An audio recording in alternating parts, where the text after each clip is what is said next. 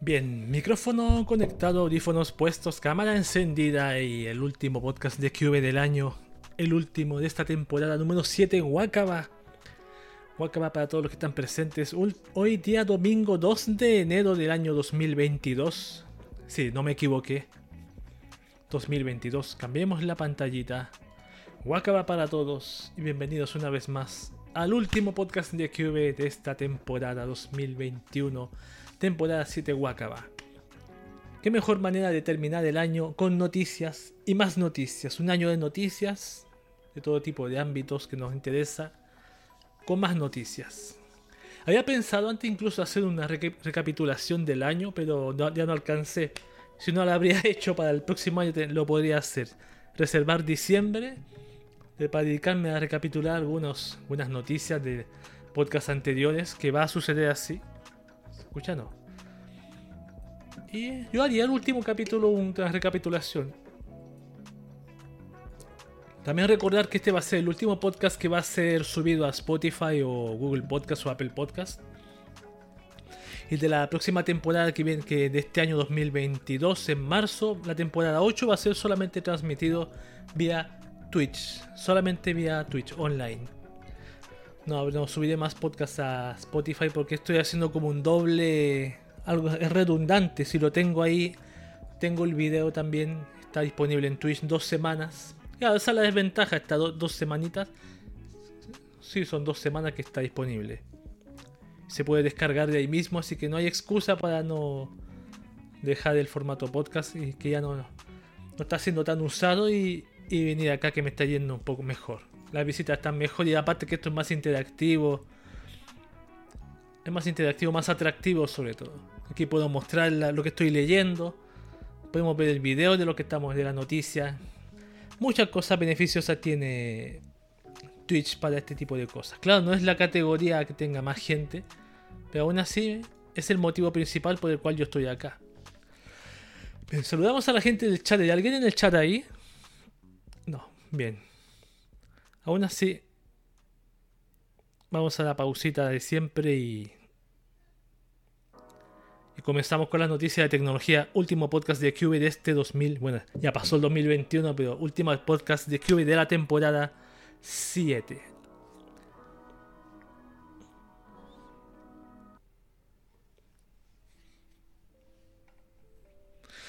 Bien, estamos de regreso en el último podcast de este Año 2021 que ya pasó, temporada 7 Wakaba del podcast de QV, el noticiero informativo de los domingos del nerd bueno para la pizza, con su polera de, Nico Nico Ni pasada a pizza y manchada con pizza. No hay noticia de Facebook, afortunadamente, pero si hay otra, por ejemplo, WhatsApp pronto remitirá a los usuarios buscar negocios cercanos la función será lanzada el 2022 aunque se desconoce la fecha. Noticia de tecnología me olvidé decir, creo.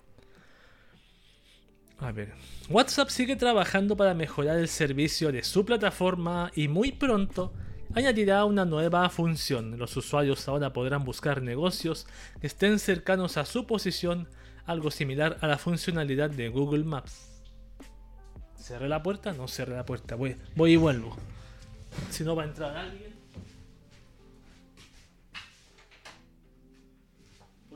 Cualquier cosa o cualquier persona ahí y yo no me doy cuenta. Cualquier entidad, cualquier ente. Bien.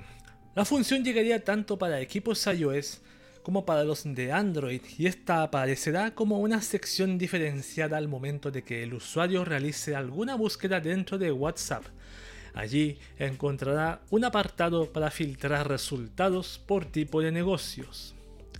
Según una captura publicada por el sitio web WA Beta Info, la sección se llama Negocios cerca, donde se mostrarán restaurantes, tiendas de comestibles y de ropa, así como un botón llamado Más para filtrar las búsquedas mediante otro tipo de negocios que se encuentren cerca del usuario.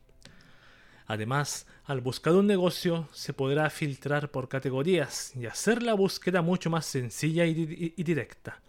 Estas nuevas categorías se muestran debajo de fotos, videos, enlaces, GIFs, GIFs, audios y documentos. Actualmente la función está apareciendo en WhatsApp Beta para Android, pero también estará disponible para la versión de iOS como habitualmente ocurre, pues las novedades no siempre aparecen al mismo tiempo en ambos sistemas. Es normal que eso sea así. Esta es una de las novedades que llegará a WhatsApp el próximo año, aunque todavía se desconoce la fecha de su lanzamiento, al igual que las demás funciones que se han venido conociendo las últimas semanas. O sea, 2022 va a ser un año con más funciones de WhatsApp y varias funciones que sacó de Telegram las va a implementar aquí. Grandioso. Otra noticia de WhatsApp dice WhatsApp dejará de funcionar en estos modelos para 2022. Atención, a ver, a ver, a ver. Como suele suceder en este tipo de casos, WhatsApp ha actualizado de manera discreta el apartado de preguntas frecuentes y soporte técnico en su sitio web oficial.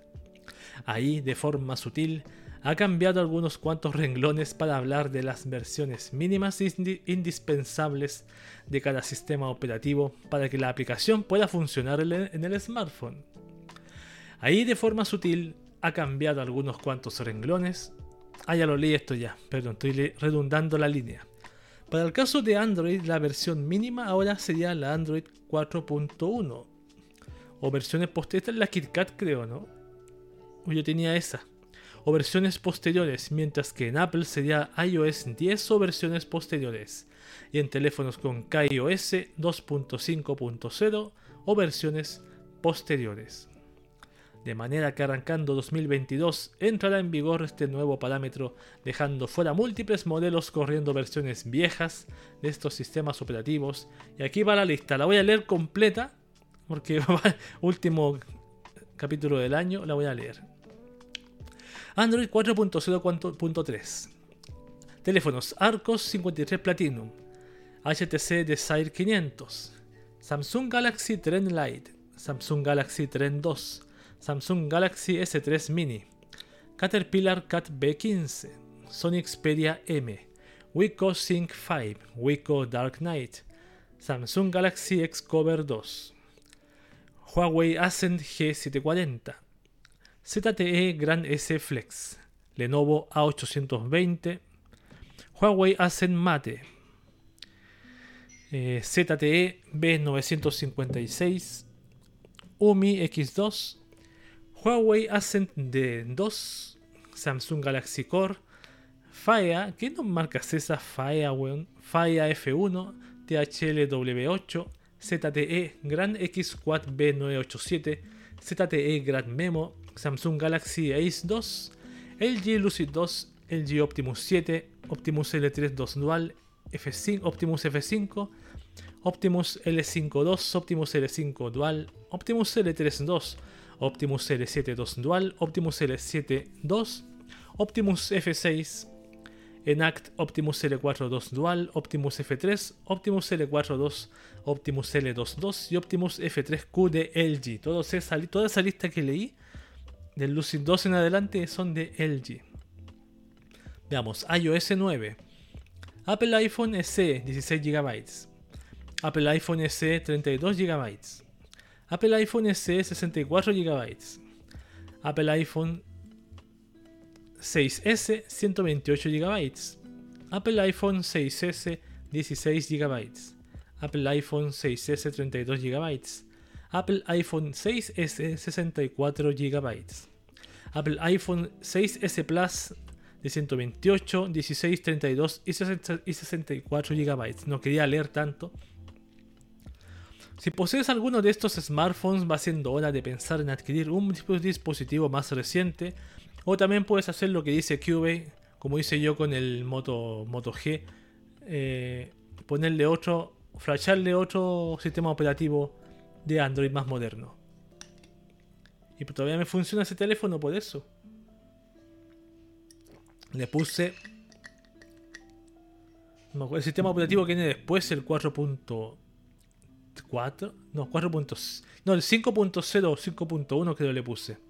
Porque es el, el Motorola G1 que compré tenía el 4.4. Ese era el KitKat creo. Y ahora tiene el 5 porque lo flashé gracias a la ayuda de un, de un friend de acá de, Twitter. funcionó y funcionó perfecto. Si en un futuro mi teléfono va a pasar algo parecido con este, haría lo mismo. Este tiene el, 9, lo compré con el, Moto, el Moto G, no, no, Moto G, perdón. El Xiaomi Redmi Note 7 que tengo yo ahora lo compré con el 9 y ahora tiene el 12. ¿O no? Creo. No, no sé cuál tiene, no sé cuál tiene. Pero está. Vamos con más noticias. Microsoft Teams permitirá las videollamadas con cifrado de extremo a extremo. La compañía hizo el anuncio mediante un comunicado oficial en el que explica que el cifrado de extremo a extremo estará presente para las llamadas de Microsoft Teams. A ver, en octubre anunciamos la versión preliminar pública de la compatibilidad con el cifrado de extremo a extremo o E2WE para las llamadas de Microsoft Teams. Hoy nos complace anunciar que las llamadas E2WE para equipos ya están disponibles de forma generalizada. Los administradores de TI tendrán la opción de habilitar y controlar la función para su organización una vez que se haya recibido la actualización. Varios clientes empresariales en Estados Unidos y Europa en industrias como la aeroespacial, la fabricación, las telecomunicaciones, y los servicios profesionales están en proceso de implementar E2WE para llamadas de Teams. Ojalá después no estén diciendo, bueno, a Microsoft no le pasa, pero sí le pasa a otras empresas que dicen que, ah, si te vas a poner, por ejemplo, cifrado de extremo a extremo, va a beneficiar a los terroristas, a los psicópatas, que es típico. Que las herramientas lo usan los, psicópatas, como Telegram, por ejemplo. Bueno, iPhone 15, rumor afirma que Apple botaría a la basura la tarjeta SIM física. ¿eh? ¿Cómo es esto? A ver. Desde una fuente inusual, un sitio brasileño llamado Blog do iPhone, surge una filtración que despierta bastantes dudas sobre el futuro de esta línea de teléfonos ya que, han, lanzado un reporte en donde afirman que cuentan con fuentes internas en una compañía británica no especificada, donde revelaron que la gente de Apple actualmente está realizando pruebas para deshacerse de la tarjeta SIM física en el iPhone Pro que lancen para el año 2023. En otras palabras, el iPhone 15 Pro, si Apple no decide cambiar su esquema de nombres, podría ser el primer modelo de los chicos de Cupertino que deje de utilizar este elemento indispensable para que opere en forma, de en forma cualquier teléfono inteligente. Sin embargo, hay que tomar con bastante reservas este reporte. En primer lugar, el sitio de origen no cuenta con un récord de confiabilidad amplio, además de que los detalles provistos en el artículo se distinguen por ser vagos, difusos e imposibles de comprobar a un grado mínimo. En segundo lugar, la propia filtración señala directamente que Apple estaría considerando el cambio y no sería algo inminente, ni siquiera en este grado de rumor imposible de verificar. Y en tercer lugar se habla de que la aplicaría solo en el modelo Pro, lo que parece una decisión extraña, donde el factor de atractivo comercial para integrarlo solo al modelo más robusto no luce obvio ni factible. Claro, acuérdense que lo que impone iPhone o la, marca de la manzana mordida se, hace tendencia, por ejemplo, el tema de navegación con el primer iPhone, con el tema, y ahora con el, quizá en un futuro con el tema de la SIM, ¿no sería un precedente para el futuro que, que podríamos terminar deshaciéndonos de la SIM? Pero ¿cómo haríamos después para, para llamar por teléfono? Para, tendríamos que asimilar tu número en vez de tu SIM, tendría que tener una SIM interna el teléfono venir con algo interno para que sea equivalente a una SIM. Por supuesto, para guardar tus contactos, pasar tus contactos de un teléfono a otro, o quizá todo va a ser en la nube. O te imaginas todo será en la nube. En vez de un SIM, un puerto menos te ahorras en el teléfono.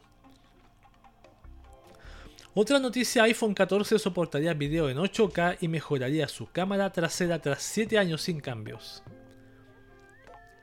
Los amigos de Mac Rumors han logrado, han logrado obtener una copia del más reciente reporte del reconocido analista Ming Chi Kuo para TF International Securities, en donde el sujeto afirma que Apple estaría planeando incorporar por fin un sensor de 48 megapíxeles al iPhone 14 este 2022. Pero eso no sería todo, ya que para el año siguiente, en 2023, el potencialmente llamado iPhone 15 podría integrar además una cámara con un periscopio entre sus lentes. Wow. Aunque Q ha sido muy cuidadoso en no proporcionar más detalles y delimitar que se trata de una posibilidad que los chicos de Cupertino evalúan en la actualidad. El reporte previo sobre este tema afirmaba que la cámara de 48 megapíxeles se limitaría únicamente al iPhone 14 Pro. Esta mejora permitiría, por fin, que el teléfono capture vídeo en resolución 8K, el doble que el límite actual en 4K.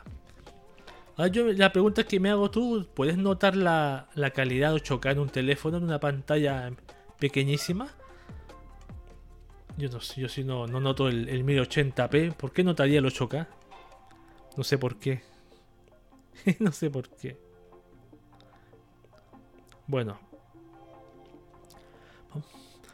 Yo nunca he tenido un iPhone tampoco, así que no tengo idea. Pero me, hago esas preguntas solamente. Vamos con las últimas dos noticias. No tengo mucha noticia de tecnología, pero está bien. Telegram permitirá reaccionar a los mensajes con emojis o emojis. A ver. Telegram está preparando una nueva función para seguir mejorando su servicio de mensajería. Ahora la app azul permitirá que los usuarios puedan reaccionar a través de chats individuales o grupales con diferentes emojis. La aplicación de mensajería se podrá reaccionar con una variedad de emojis, los cuales son desde el pulgar hacia arriba o hacia abajo, como el corazón, la risa, la popó, el fuego y el vómito, entre otros. Estas reacciones se podrán utilizar en chats individuales, grupos o canales, donde los miembros podrán ver quiénes han reaccionado y con qué emoji. Otra cosa es que los administradores podrán deshabilitar la función por grupo o canal. Además también será, posible permitir solo una pequeña selección de emojis de reacción. Hasta el momento la función solo se ha visto en la versión beta de iOS, pero es posible que pronto se adapte a la versión de Android y los demás usuarios estables en un futuro. Yo tengo la versión de Telegram que tiene los emojis, ¿sí? No está, no es tan mala. Se me asusté que vi en Twitch que había una mujer desnuda en traje de baño. Me acordé que, que se puede hacer los pull hot tubs and, and bitches. Perdón, me asusté. Sí, no está tan mal. Claro, es posible no acordarse sí de los de lo que hace Facebook con el me, enoja, me enfurece, como es, me alegra, esas, esas reacciones de mierda que tiene. me enfurece, como el otro, no me, acuerdo cómo es el otro. Sapo Perro XD, gracias por pasarte, bienvenido al stream. El último podcast de Cube de, este, de esta temporada. El último domingo, ya no volvemos hasta marzo. La última noticia de tecnología, Instagram renovará su apuesta por los videos para el 2022. Uy, yo, tengo que hacerme mi Instagram urgente, loco. Sí o sí. Porque no tengo. A ver. Instagram vislumbra el 2022 como el año de los videos cortos, el año de los reels. La red que comenzó enfocada en compartir fotos ahora quiere ser conocida por el material audiovisual. Adam Mosseri, jefe de Instagram, hizo un repaso por los principales logros en 2021 y los planes para el año que está por comenzar en un vídeo difundido a través de su cuenta de Twitter. A ver, el 2021 fue un gran año. Nos vacunamos casi 4.000 millones de personas en todo el mundo. Feliz año Cademonda, feliz año cara de tomate. Se puso el foco sobre el bienestar de los atletas, con gente maravillosa y valiente como Simone Biles, no sé quiénes son, y Naomi Osaka también. No sé quién es. Liberamos a Britney. ¿Quién es Britney? Vimos, ¿qué, ¿Qué mierda es esto? Vimos a Olivia Rodríguez. No sé quiénes son estas personas. Yo solo estupideces. Muchas cosas sucedieron en Instagram en diferentes áreas, pero dos temas importantes fueron el video. Nuestro foco sobre Reels, consolidamos nuestros formatos de video y creamos nuevas herramientas creativas. El control dándole a la gente más formas de convertir a Instagram en lo mejor para ellas con cosas como el control sensitivo de contenido, con la habilidad de esconder el contador de me gusta y extendiendo las palabras escondidas a los mensajes directos. Sobre el 2022, Moser indica que tendrán que repensar lo que es Instagram porque el mundo está cambiando rápidamente y vamos a tener que cambiar con él. Duplicaremos nuestro enfoque en el video, no seremos más simplemente una app para compartir fotos, y consolidaremos aún más todos nuestros formatos de video alrededor de Reels. Continuaremos haciendo crecer ese producto, señaló el ejecutivo, confirmando el fortalecimiento del material audiovisual. Mm. O sea, lo que quiere decir esta persona, vamos a intentar ser TikTok para que la gente nos prefiera a nosotros. Vamos a insistir, aunque no, nos vaya bien. bueno, esas han sido las noticias de tecnología de, este, de esta semana, de esta ocasión. Tengo una noticia interesante acá, que apareció en nuestro, en nuestro portal de noticias, pero la tiré para acá. Hace mucho tiempo que no leíamos noticias de Pornhub en esta sección y aquí está una. Pornhub reporta un incremento de búsqueda de elfas en Navidad. ¡Wow! Elfas. Noticia interesante. La popular plataforma de videos para adultos Pornhub ha revelado los principales términos de búsqueda que la gente ha estado buscando esta Navidad, con uno festivo que se dispara en un 400%. Canciones como Santa Baby han dado un toque sexual a Santa Claus a lo largo de los años y la atención también ha recaído en la señora Santa Claus durante el periodo festivo, este año las búsquedas de la señora Claus han encabezado la lista según las cifras publicadas por Pornhub con un aumento del 401%. ¡Wow! Es como típico cada año que pasa este tipo de cosas con no solo con la Navidad, las compras, sino también con, con buscar a la señora Claus, pornografía de, de hijo pascuero, ese tipo de tonterías. Sin embargo, parece que su popularidad, la popularidad de la señora Claus o señorita Claus, no sé cómo se dice, en la comunidad porno ha disminuido desde su pic en 2018. Santa fue el segundo término más buscado en el sitio, con un aumento del 374%. Otros términos de búsqueda populares fueron ELF, entre, paréntesis elfa, y triple X más.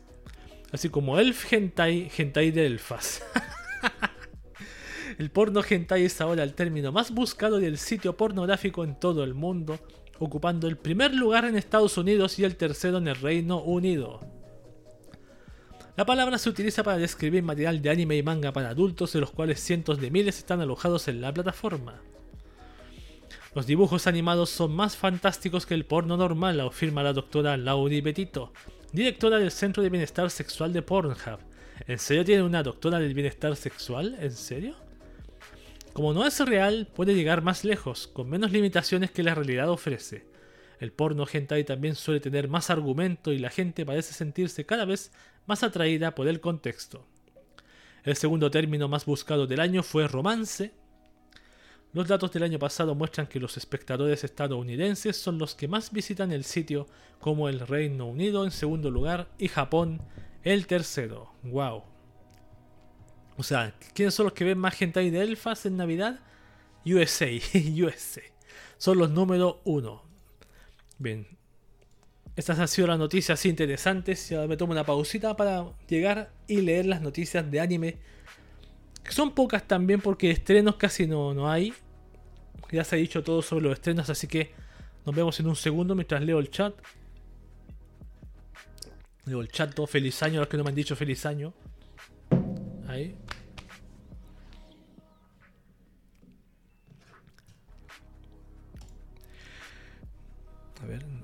Ahí. Bien, estamos de vuelta en el podcast de QV, su noticiero dominical Otaku de los domingos dominicales. Con la sección noticias de anime, las últimas noticias de anime de esta temporada. Tengo un estreno, creo, y los otros son avisos de segundas temporadas y otras cositas. El estreno que tengo acá es Arifureta From Common Place to World Strong Alimenta tiene un trailer. La temporada 2 de este anime se estrenará el 13 de enero. Es la temporada 2 de Arifureta. La cuenta oficial en Twitter de la adaptación al anime de Arifureta From Common Place to World Strongest publicó el tercer trailer del anime de cara a su estreno el próximo 13 de enero de 2022. Se viene unos casi 11 días más. Mm, ya, perfecto. Quiero saber la fecha. No, la fecha de lo dijo, 13 de enero. ¿De qué trata este anime llamado Arifureta? Vamos a ver. Hajime Nagumo es el típico adolescente otaku. Sin embargo, su sencilla vida de trasnocharse y luego dormirse en clases da un vuelco radical cuando tanto él como todos sus compañeros de clase se ven transportados a un mundo de fantasía. Allí los tratan como a unos héroes y les recomiendan la complicada misión de salvar la raza humana de la extinción en ese mundo. Pero el que debía haber sido el sueño de cualquier otaku pronto se convierte en una pesadilla para Hajime. Mientras sus compañeros de clase reciben increíbles poderes, Hajime recibe el trabajo de sinergista, el cual solo le da la habilidad de transmutar. Ridiculizado y víctima de abusos por su debilidad, pronto se enfrenta a la desesperación. ¿Podrá sobrevivir en este peligroso mundo de monstruos y demonios con el poder de un simple herrero? Ah, perfecto, es un herrero. Claro, tú me dices, sinergista, no tengo idea que es un sinergista de, de sinergias. Ahí está, está la imagen promocional. No tengo idea. Un, un Isekai de. Parecido, me acordé de ese anime del, del, del healer que cobra venganza. Lo veremos, no sé. Yo espero pronto que también esté disponible el calendario, el chart de esta nueva temporada de anime para leerlo. La próxima semana ya, no alcanzamos esta semana. Ahí veré con quién lo voy a leer. Ese va a ser el último podcast que va a ser de, de especial de anime, también de esta temporada hasta marzo. Bien, el anime corto también Gentatsu, ya lo, demás son, no son estrenos, son noticias que pillé por ahí. Y considero interesantes, el anime corto Gentatsu tendrá un episodio especial esta víspera de Año Nuevo. Tatsuki, director del anime, hizo el anuncio en Twitter. ¿Se acuerdan de Tatsuki? Yo hace tiempo no escuchaba ese nombre. El creador de Kemono Friends. El que hizo. ¿Cómo se llama? Kumedikusa, el otro que hizo que tengo pendiente de ver también. Que dicen que es bastante bueno. Ahí está. Eh, especial de Año Nuevo, Gentatsu, el más reciente anime corto de Tatsuki, el director de la primera temporada de Kemono Friends. El propio Tatsuki anunció en Twitter el pasado día 23 que esta serie de anime corta tendría un especial de Año Nuevo este día 31 de diciembre. Siempre característica de este Tatsuki hacer siempre con sus personajes tipo Kemono Friends. Acá hay otra chica con, orejas, otra chica con cuernos. Siempre esos mismos tipos de personajes. Gentatsu sigue. ¿De qué trata de Gentatsu? A ver. Gentatsu sigue a un Oni y una chica gato que se aventuran en una versión aparentemente abandonada de la autopista de Nakano. Originalmente el anime se emitió en Twitter antes de llegar a la televisión en invierno de 2020. El nuevo episodio de Gentatsu se emitirá, en Tokyo MX de las 9.57 a las 10 pm Fiel a la breve duración de los episodios de la serie, duran 3 minutos. ¡Wow! Qué corta. Bueno, tengo pendiente ver muchas cosas de, de Tatsuki, así que lo, voy a hacer. Voy a ponerme al día, en, por lo menos este año, con, los animes de. con Kumedikusa. ¿Cómo se llama? ¿Kumedikusa se llama? A tratar de ver ese. Quien no, no le guste, que no lo vea. El manga Urusei Yatsura de Rumiko Takahashi recibirá un nuevo anime para televisión en 2022. Esta noticia salió esta semana y dije, oh, sobre todo por la edición de Luma acá en buena calidad gráfica, versión moderna. Tendrá una duración total de un año y lo producirá David Production. A ver. El conocido anime Urusei Yatsura de Rumiko Takahashi o Lamu, como se lo conoce en muchas otras partes del mundo, tendrá una nueva adaptación televisiva animada que se estrenará en 2022 y podrá verse en el bloque Noitamina de Fuji TV y otros canales. Este nuevo no adaptará todo el manga, sino que adaptará una selección de historias del mismo y tendrá una duración total de un año de emisión, aunque de momento no se ha concretado ni serán de emisión continua. Ya un primer teaser, ahí está, la Loom en, hecho bolita. Muy bien, bien pintada. Aquí está la voz de protagonista Hiroshi Kamiya, no es la original. ¿Qué? Ah, Ataru Moroboshi. No entiendo. Ahí está. La sello, el sello del chico. Ajá. La mía, ah, perfecto. Aquí no dice de qué trata. Bueno, no importa. Urusei Yatsura se publicó en las páginas de la revista Weekly Shonen Sunday de Shogakukan entre 1978 y 1987, teniendo una primera adaptación televisiva animada emitida entre el 1981 y 1986 que constó de 196 episodios, 4 películas e incluso una serie de 12 ovas. ¡Wow! Hay muchísimo que ver ahí con The Loom. ¿Podríamos verla? No sé. no sé. 198 capítulos como que me, echan para atrás. Bueno, la misma creadora de Ranma, la misma creadora de Inuyasha, la creadora de. ¿Qué otras cositas más? ¿Qué otra cosita más hizo? Sí, pues me acuerdo, Ranma Inuyasha y Urusei Yatsura. Última noticia del anime que tengo es Pop Team Epic da la sorpresa y anuncia una segunda temporada para 2022. la adaptación animada del manga for Coma Pop Team Epic de Bakub Okawa ha sabido jugar con nuestros corazones de mala manera con películas, episodios partidos en dos segmentos repetidos con actores de voz diferentes e incluso con la reciente Pop Team Epic Remix, una nueva versión de la serie con todavía más actores de voz diferentes. Pues ahora parece ser que la serie ha conseguido superar su estado de anime de mierda. ¿Por qué dicen esto?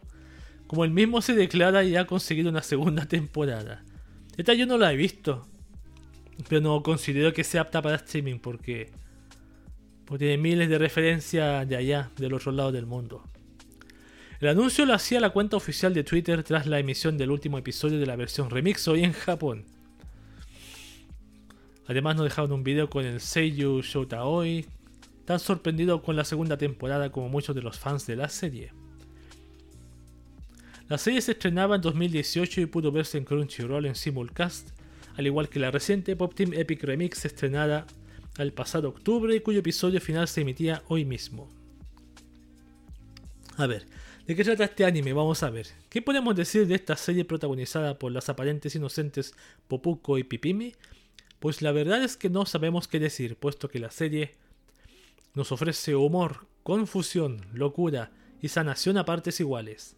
Lo que está claro es que no dejará a nadie indiferente, eso es verdad.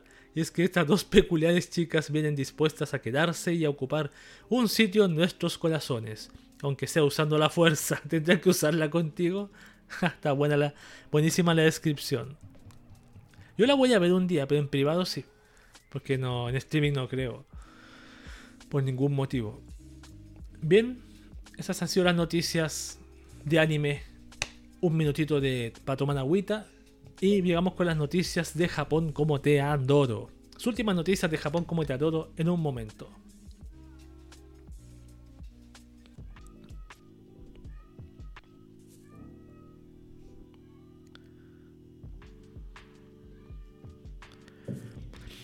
Bien, estamos de vuelta con la siguiente sección del podcast de QB, que son las noticias de Japón como te adoro. Japón como te adoro. Noticias de allá de, Japón, este país del, sol naciente. País que muchos de nosotros, eh, como se dice, sobrevaloramos mucho. Pero no importa. Algún día iré para allá. No sé cómo, pero iré para allá. Tengo una prima que quiere ir para allá, pero lamentablemente creo no podré acompañarla. Ella, irá primero que yo. Vamos con las. Tengo, tengo un puñado de noticias buenas de todo tipo. La primera dice: Japón, un sujeto empujó a una mujer a las vías del tren porque le estorbaba. ¿What? A ver. A las 1.10 de la tarde del pasado 26 de diciembre en Japón, un hombre empujó a una mujer a, una mujer a las vías del tren en la estación JR Kita-Toda en Niso, ciudad de Toda, prefectura de Saitama. Según el local de la estación, el personal de la estación, perdón, la mujer fue empujada al pasar junto a un hombre que estaba en la cola del tren en el andén. La residente de Saitama de 23 años cayó al ser empujada sobre su hombro derecho dos minutos antes de la llegada del tren fue rescatada por varios transeúntes.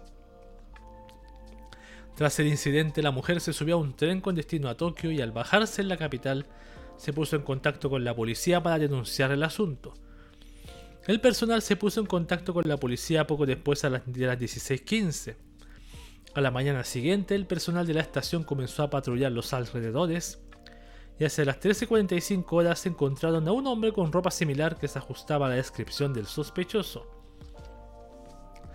Tras un breve interrogatorio, el personal le pidió que les acompañara voluntariamente a su oficina y el hombre accedió. El hombre de 53 años, residente en Akabanedai, en el barrio de Kita, en Tokio, admitió posteriormente su participación en el incidente, diciendo que empujó a la desconocida porque me estorbaba. Eso no es motivo para arrojar a alguien a las vías, y el hombre ha sido detenido desde entonces como sospechoso de intento de asesinato. No había problemas previos entre la mujer y el hombre que la empujó y ninguno de los dos se conocía. La mujer sufrió lesiones en la zona lumbar en la caída. Esas fueron las consecuencias de todo esto. Perfecto. Dentro de asesinato puede empujar a alguien a las vías. Wow. Claro, porque, bueno, si venía el tren, dos minutos antes de la llegada del tren. Mm. Está bastante bueno el té, me gustó. Ahí está, lamentablemente. Claro, puede, poner, no sé por qué. ¿Qué motivo tiene una persona para empujar a otra a las vías del tren? Hoy los día yo estaba viendo un video, no sé si fue aquí en, internet, de personas que empujaban a, a, la gente a la línea del tren. Me dio que de contar, de consulto. Yo, igual yo evito, yo siempre en el, en el metro cuando estoy, evito colocarme a la orilla orilla, por eso mismo. Siempre al, con el culo a la pared. Vamos con la siguiente noticia. Una mujer demanda a un hombre de China por fingir ser japonés para donarle esperma. El periódico de Chunichi Shimbun publicó un artículo señalando que la mujer ha decidido demandar por una millonaria suma al hombre que le donó su esperma, luego de que descubriera que no era originario de Japón ni tenía la formación académica que había asegurado en redes. Sigamos.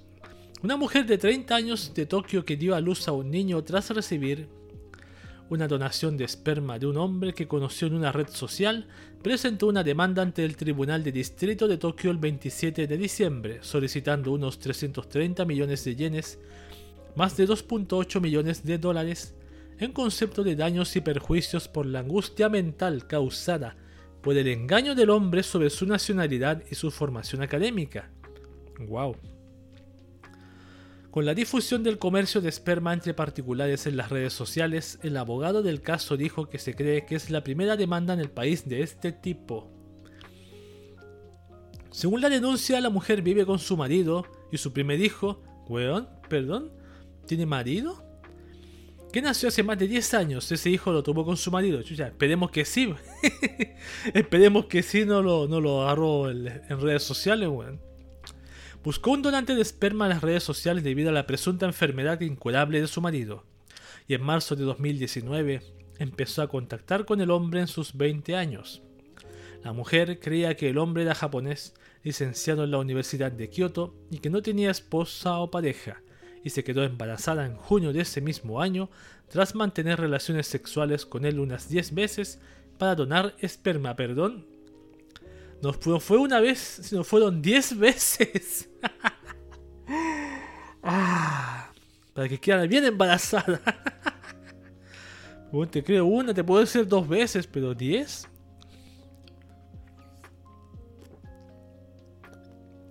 Me pregunto si realmente ella quería quedar embarazada del hombre.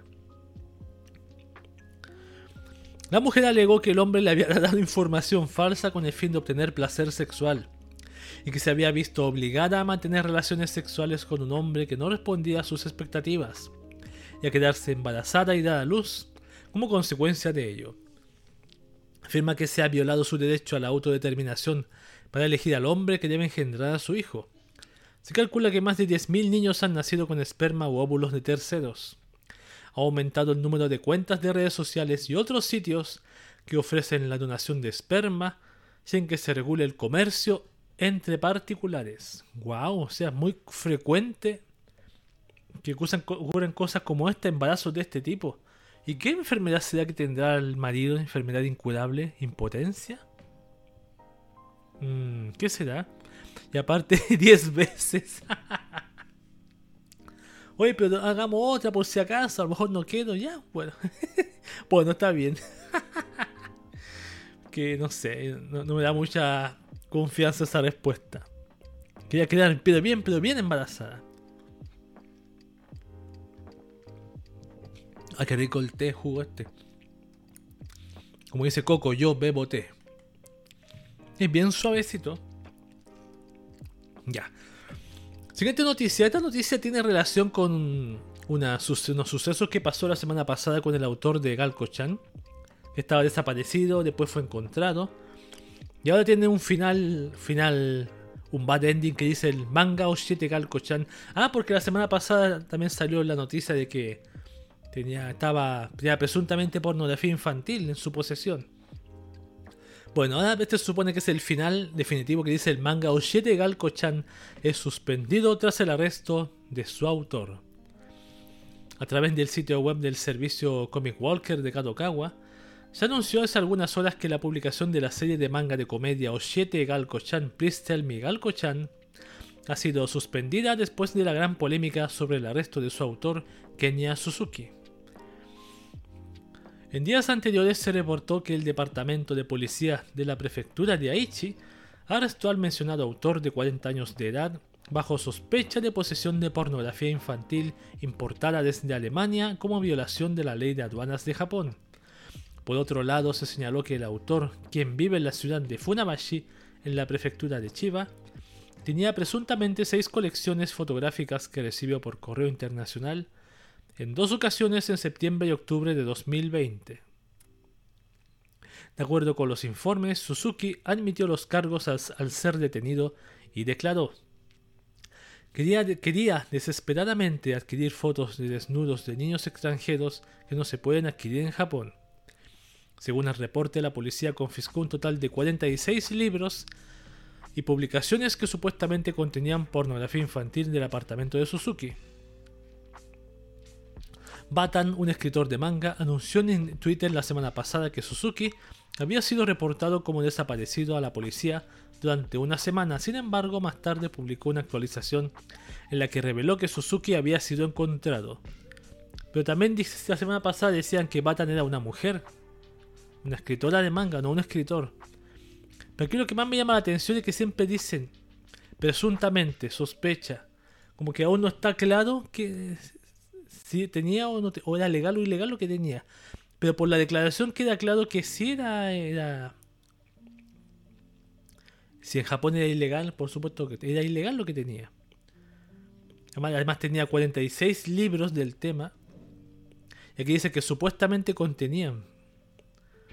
Lo mismo, lo mismo que le pasó al otro tipo, al Watsuki, el del Samurai X, también creo que tenía tenía posesión de este, de este tipo de cosas. Pero a él no le han cerrado el manga así. ¿Por qué no lo sé?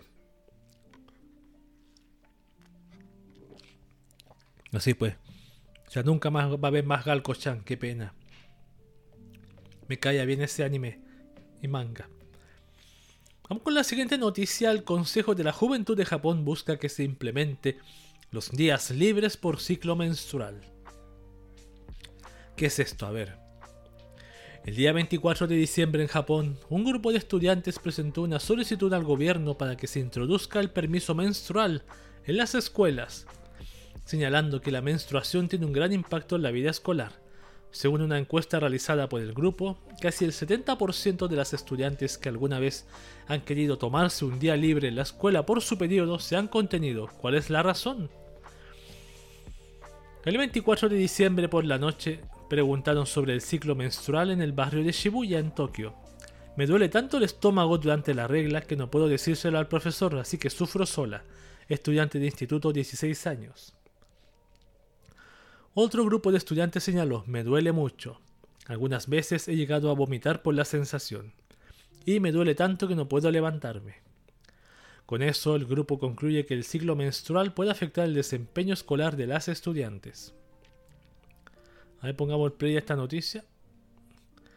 Ese día, el Consejo de la Juventud de Japón, un grupo de estudiantes y otras personas presentaron una solicitud al Ministerio de Educación, Cultura, Deportes, Ciencia y Tecnología pidiendo la introducción del permiso menstrual en las escuelas. Los universitarios que presentaron la solicitud dijeron nuestro objetivo es aumentar el número de días libres que las personas que tienen la regla puedan tomar y aumentar el número de nuevas opciones que no tengan un impacto negativo si se toman el tiempo libre. Según una encuesta realizada por el Consejo de la Juventud de Japón y el grupo Mina No Menstruation, entre paréntesis, 300 encuestados desde la escuela primaria hasta la universidad y la escuela de formación profesional. El 93% de las estudiantes han querido alguna vez ausentarse de la escuela por la menstruación. Sin embargo, el 68,3%, es decir, casi el 70% de las estudiantes se ha abstenido de hacerlo. ¿Por qué no se toman un día libre? O acaba para ti, Hugo San, gracias por pasarte al streaming. Bienvenido, como siempre. Último podcast de Cube de esta temporada número 7 llamado Wakaba. Justo estábamos leyendo esta noticia de, que Japón, el Consejo de la Juventud, busca que se implemente días libres por ciclo menstrual. Estamos leyendo el detalle. ¿Por qué ya no se toman un día libre? Dice acá. Vamos a ver. Si me tomo un tiempo libre por la regla, dice una chica, la gente pensará que soy una floja y tendré que ir a por todas. Estudiante de preparatoria de 18 años. Eh, y no podré tomar apuntes en clase, me retrasaré en los estudios, o mis profesores pensarán mal de mí. Estudiante de preparatoria de 16 años, aquí está la encuesta por ejemplo, se ve aquí en el video. En la encuesta el 62,6% de las estudiantes que se abstuvieron de tomar tiempo libre dijeron que pensaban que tendría un impacto negativo en sus calificaciones o notas internas. A ver, si no quieres que piensen mal de ti los profesores, lo mejor es que no te, no te ausentes. Si se pudiera evitar eso sería excelente. Aunque no me atreva a decirlo, creo que si ofrecen esos días libres, todo el mundo podrá descansar en casa. ¿Qué es lo, que más llama la atención? Me llama la atención que aquí dice, por ejemplo, aumentar el número de días libres. O sea, ya las chicas que tienen regla tienen días libres para eso. Y aquí lo que están diciendo está este consejo es aumentar esos días. ¿Será muy exacto en su día? No lo sé. Hay otras chicas que ni llevan la cuenta, claro. Pero yo, por ejemplo, mis, familiares, o un familiar que tengo dice que ya sabe cuándo, sabe su, fecha. Pero ahí ella misma me ha contado que me ha contado que ella tenía problemas con, ese tema de la regla y que una amiga que le enseñó mucho, muchas cosas del tema sexual, le, literalmente ella le enseñó sexualidad a ella, no su mamá ella le, dijo que toma, se fuera a verse al ginecólogo y claro, le recetó un medicamento y no tuvo más problemas con ese con la regla como tenía antes. Lo, lo creo que no recuerdo el problema exacto que tenía. Pero claro, tal como hay mujeres que o amigas que te pueden ayudar porque saben bastante, medio de amigas que te pueden llevar por otro camino. Así que eso hay que tener cuidado. ¿Cuántos días serán? No sé, una, semana. Se supone que el periodo fértil. Es una mona china atrás. periodo fértil de una semana, por lo que recuerdo. Tres días antes, tres días después, como el, como el periodo de riesgo, por lo que recuerdo. Es eso, buscar información si no saben de su menstruación, claro. Es claro, hoy tú puedes buscar esa información. Hoy está internet, puedes buscar cualquier cosa en tu teléfono móvil. Vas en el tren y ahí buscas. Puedes buscar perfectamente. Lo malo también es que en las escuelas, lo mismo estamos conversando también con ella, conversando yo con ella con la madre de ella, acá. Que la educación sexual no se. A mí me hicieron como una o dos veces educación sexual en la. en mi, en mi infancia, adolescencia. Y ahí esto fue, fue la educación sexual. Lo mismo los métodos anticonceptivos que son importantísimos, la píldora al día después, que es que está supuestamente disponible gratuitamente. O sea, no hay excusa para evitar el embarazo. Pero como dices tú, buscar información no cuesta nada hoy. Mí como dos veces y más en secundaria. Lo mismo a mí. Lo mismo a mí. A mí fue cuando en la educación básica secundaria. Yo me acuerdo que estaba contando ahí que... ¿Qué onda? ¿Por qué sale este aviso tan rápido, el del HOTS? que yo estaba en la sala proyectando los genitales masculinos y yo me reí y me echaron de la sala. me echaron de la sala por mi poca seriedad. es imposible no reírse, es imposible. Bueno, es normal, pues normal. El profesor de religión me echó, me echó afuera. bueno, Claro, pero como te digo, lo que pienso, si tienen su día libre, yo creo que también el problema, como cuentan acá ellas, que, que el problema principal que ellas les preocupa es que dicen, sí, sí, yo voy a perder días de clase. O sea, ¿será que los, estas compañías no le tomarán, no le prestarán sus apuntes? Así como va a aparecer los animes, voy a la casa, te traje tus apuntes de la escuela, ah, gracias, lo voy a copiar. No, no pasa eso como pasa en el Lucky Star, por ejemplo, capítulo 1. Parece que no. Eso es un clásico que rían, sí. y también que se facilite hoy bien mismo con la misma tecnología. Que los apuntes a, esas chicas que tienen los días de. ¿Cómo se dice? El permiso menstrual que le envían las clases aquí, en el teléfono. Recuerde que son muy competitivos los japoneses en los estudios, sí, y en el trabajo también. Y a veces no quieren tomar vacaciones por lo mismo, porque el que te reemplaza trabaja mejor que tú, te van a echar a ti. Y van a dejar al otro. Wow, qué, qué, qué, qué peligroso. Qué sociedad japonesa. A propósito de Japón, Hugo Santos y tomando este juguito. Está bastante bueno. Este con limón. Antes hablé de él. Está de lujo. Vamos con la siguiente noticia que dice, conoce las bolsas antivergüenzas. Han canjeado agua. Sí, gracias por el agua, en este caso este, este. Igual que Coco que dice, yo bebo té. Cuando hacía Duolingo en español. Ahora jugó por hoy, sí. Siempre voy a tratar de. Yo el otro compré cositas en el chino de, la, de mi casa. Y compré unas cositas que voy a mostrar en, la semana. Un ramen compré. De tomate, algo no sé qué. Y un té parecido a este tamaño, así, un té verde. Ya.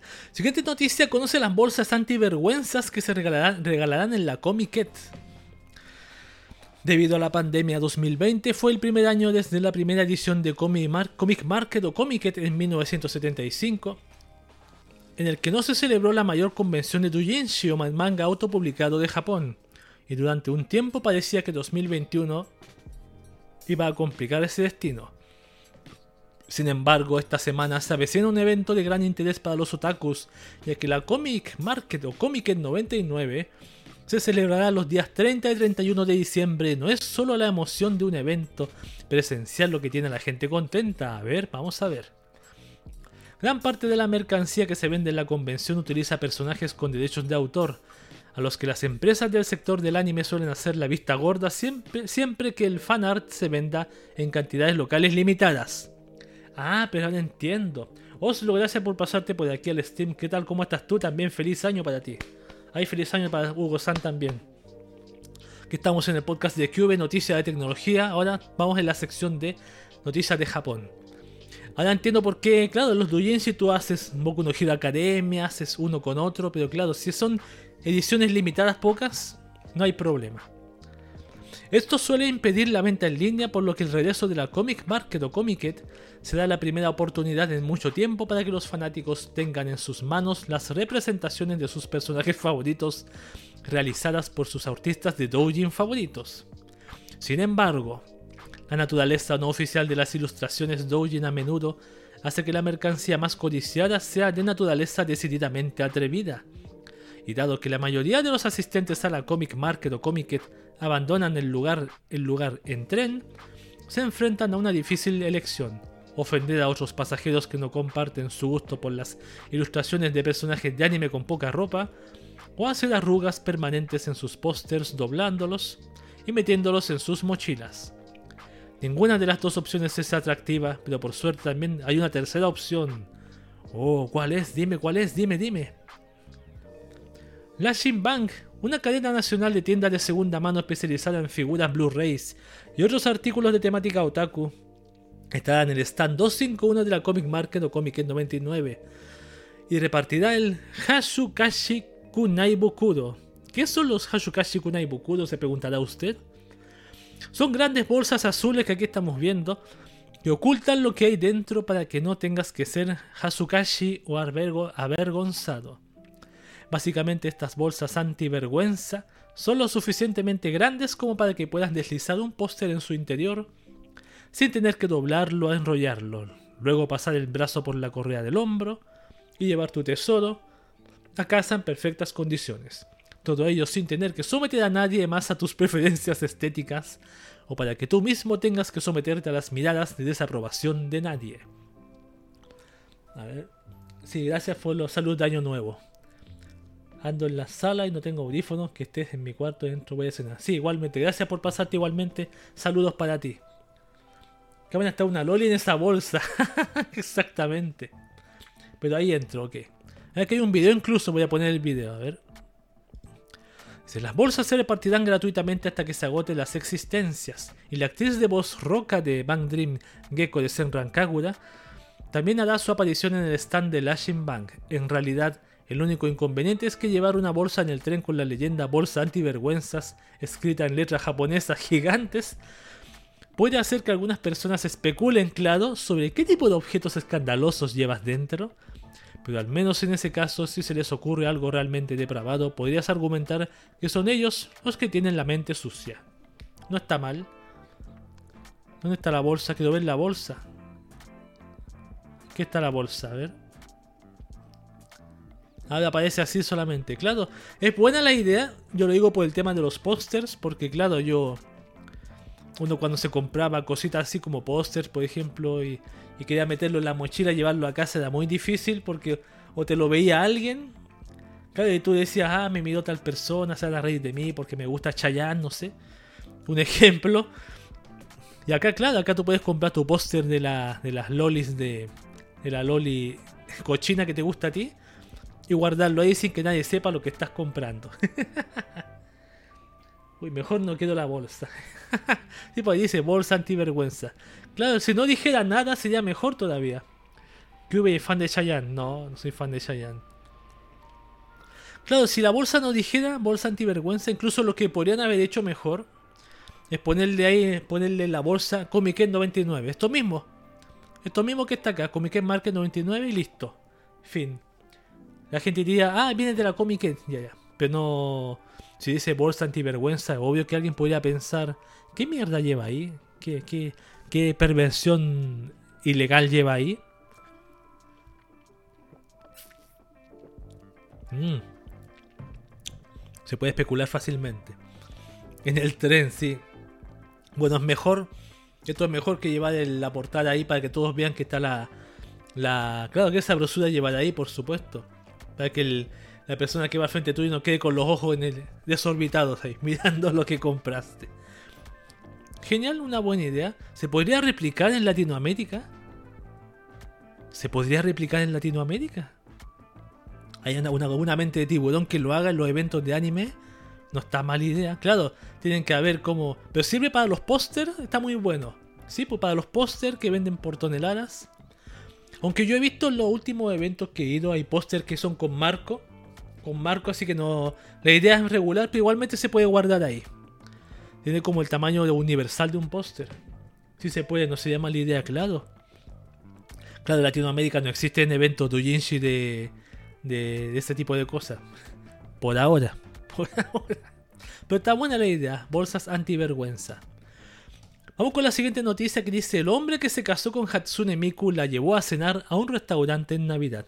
¿Se acuerdan que yo hace el año pasado vimos el documental de este tipo? Me acuerdo que lo vi. Que un documental del... ¿Qué canal lo hizo la BBC, me acuerdo? ¿O fue RT? Esos son los canales típicos que veo de documentales que veía los días viernes. Y vimos cuando se casaba este tipo, el Akihiko Kondo. Estaba bien, bien bueno también. A los 35 años, Akihiko Kondo siempre había sido una persona solitaria. Sin embargo, ya hacía 10 años que había encontrado compañía y, en consecuencia, el amor de la forma menos convencional posible. ¿En serio? Se enamoró de la idol virtual de Vocaloid Hatsune Miku. Ahí está. Miku nació en 2007 dentro del programa de software sintetizador de voces Vocaloid, en donde el usuario escribe las canciones y el programa, usando la voz de Miku o cualquier otro de los bancos de voces disponible, las canta. Ella es actualmente un referente de la música japonesa con millones de visitas en YouTube y habiendo ya ofrecido conciertos en vivo a nivel internacional. No olviden que llegó hasta México y hubiese concierto. Estaba muy, muy impresionante. No sé si decir qué lindo o qué miedo. Digamos, qué lindo, qué lindo, qué, lindo. O qué curioso. Así, Kondo dio un paso más allá además de ser un fanático. Se casó con ella. La boda fue el 4 de noviembre de 2018 y tuvo un costo de 2 millones de yenes, alrededor de 18 mil dólares. con 40 personas invitadas. Cuando la gente nos aplaudió una vez terminada la ceremonia me emocioné y sentí que realmente estaba contrayendo matrimonio. Soy una persona muy feliz. Me imagino que ella también lo es, comentó en una entrevista. Bueno, lo que le queda solo imaginárselo porque no le va a responder. Yo estoy también casado con mi waifu no digo nada. ¿Quién es, quién es la, la Golden Ship? Ah, la. Sí, ya me acuerdo cuál es. No, la. ¿Cómo se llama? La de. ¿Cómo se llama? ¿Azunian? Azunian, sí. Vivo el matrimonio como cualquier persona normal. Nos fuimos de luna de miel y la llevé en forma de muñeca. Es la misma con la que duermo. No le soy infiel, claro que no añadió. ¿Ves? Un hombre fiel ahí. Sí, pues él tiene una muñeca gigante. ¿Está aquí? Ella, esa es la muñeca que tiene él. A ver. En fin, esta historia todavía continúa después de tres años, pues Akihiko Kondo publicó una serie de fotografías de la cena de Navidad en donde se puede observar una réplica de gran tamaño de su esposa virtual Hatsune Miku, con quien está cenando en un restaurante público, no en su casa en privado. ¡Wow! ¿Cómo harán entonces el, el sexo? No lo sé. No lo sé, muy buena pregunta. Azuñan, si esa es su wife, Azuñan. ¿Cómo serían sus hijos virtuales? No sé. Saldrán en un. en un. ¿cómo se dice? ¿Cómo se llaman esas, mascotas pequeñas que salían? Que salían en un huevo. Así van a ser. en, esos como juegos pequeños que habían. ¿Cómo se llamaban? Oh, no me acuerdo cómo se llaman. Así van a nacer cada uno, en un Tamagotchi. cada hijo de un Tamagotchi. Ya. Aunque está cenando en un restaurante público, Kondo señaló que las fotos eran de la cena de Navidad que tuvo con su esposa, que fue difícil de planificar ya que tuvo que consultar con la administración del restaurante sobre si podría llevar su muñeca. Lo que veo es el hombre muy preocupado de eso también porque, claro, para una persona, alguien podría fácilmente tomar la figura, entrar al restaurante y sentarla ahí a la mala. Pero él se preocupa de eso también, así que bien por el, por, el señor Hondo. Señor Kondo. Kondo Miku. no, pero Hatsune Miku no se llama Hatsune Miku, se llama Hatsune Kondo ya. Tiene el apellido del marido. Hatsune Kondo. el persuasivo, tal vez adinerado hombre, consiguió convencer a los responsables para que lo permitieran y el chef cocinó para los dos y Kondo pagó por él y por Miku. Por supuesto, un hombre paga la cuenta, obvio. Encantado con la experiencia, Kondo afirmó que le gustaría volver a hacerlo alguna vez en el futuro en alguna otra fecha especial. Mira, aquí están las fotos. Se ve a Hatsune Miku bien contenta. O la foto en buena resolución. Están buenas las fotos. Se ve feliz. Una mujer felizmente casada está tomando un plato. Aquí hay otro plato. Y aquí está sentadita. Mira qué, qué bonito. Voy a él tiene cuenta de Twitter, la vamos a seguir eh, para darle apoyo desde Latinoamérica. Bueno, qué bueno por el caballero que fue detallista con su waifu. Eso sí, mientras pague todo bien. Sí, bonita la figura. Y tiene protecciones acá porque parece que se le caían, algo le pasaba al pelo. Pero en el reportaje que vi tenía otra figura, creo que era más básica. Ahora, las preguntas que quedan, como dices tú, ¿cómo, cómo lo hacen en la luna de miel? ¿Cómo lo hicieron? en la luna de miel. Buena, eh, no sé cómo, no sabía qué decir. No sabía cómo, cómo, qué, cómo pasó, cómo sucedió ahí. No creo que hayan, se hayan abrazado, han sido solamente besos y abrazos. No lo creo. Yo me acuerdo que en el video que vi, claro, cuando se eh, fue la, el matrimonio, fueron. Había una persona que tenía una mona china también. Una, una, creo que era una almohada, una, una, una Kimakura, creo, o no. No, era una, parece una figura también. Una de pelo rojo. También fue invitada de honor. Y él dice que cuando invitó a su familia, ninguna persona de su familia fue a, la ceremonia. Incluso fue la, diseñadora del personaje. Fue al, matrimonio de, su personaje Hatsune Miku. Ahí está. Qué bueno, qué bonita historia. ¿eh? En medio de toda esta mierda que está pasando en el mundo, en Japón, una historia bonita con final feliz.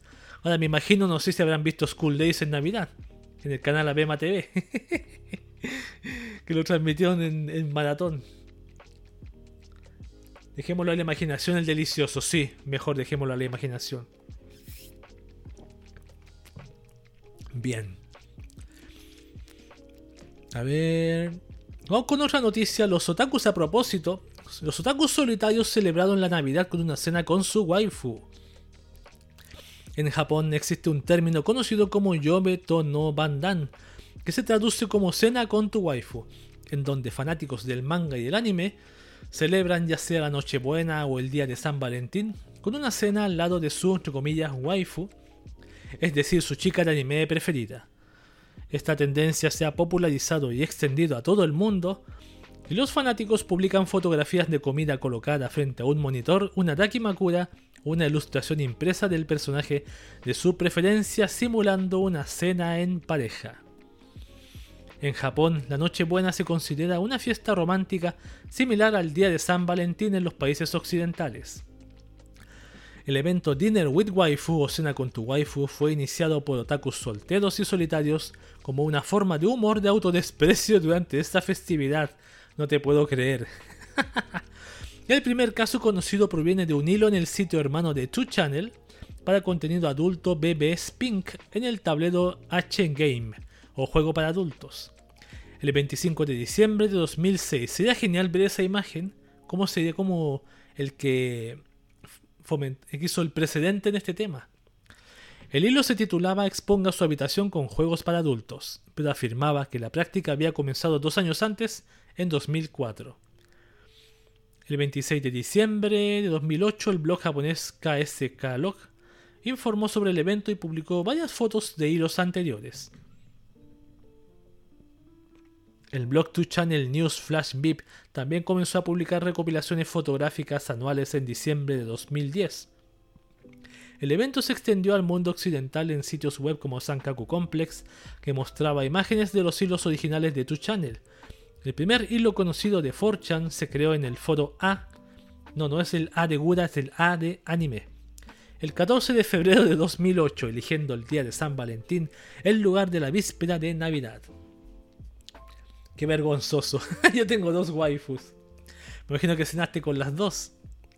Este año, debido a las restricciones de movimiento por la pandemia de COVID-19, muchos fanáticos de manga y el anime no pudieron viajar a sus lugares de origen por lo que la tendencia fue más fuerte en esta ocasión. Aquí estamos viendo imágenes de, por ejemplo, de lo que decíamos anteriormente, con libros, manga, imágenes, fotos de tu waifu con galletitas, con velas de Navidad, arbolitos. Mira, aquí está Tomo de, de Azumanga Dayo. ¡Wow! Ya está una Coca-Cola que dice Tomo. Y el Blu-ray. Aquí hay otra de Emilia. Esta de Akemi Homura. Está bonita esta con sus Nesoberis también. Hay de todo tipo de, de, niveles de, de, fanatismo, desde los más humildes hasta los más exagerados. Waifu le compras un pastel, claro. Un día me gustaría hacer algo así. no es que waifu voy a poner, ya yo sé cuál voy a poner. Cuando vuelva a hacer su cumpleaños lo voy a, lo voy a hacer con un pastelito. Porque no tengo más cosas de ella. Así, un montón de imágenes aquí. El notebook, por ejemplo, con la. ¿Cómo se llama esta chica? Stocking, con stocking de. Panty stocking. Comiendo tostaditas. Así, toneladas de imágenes.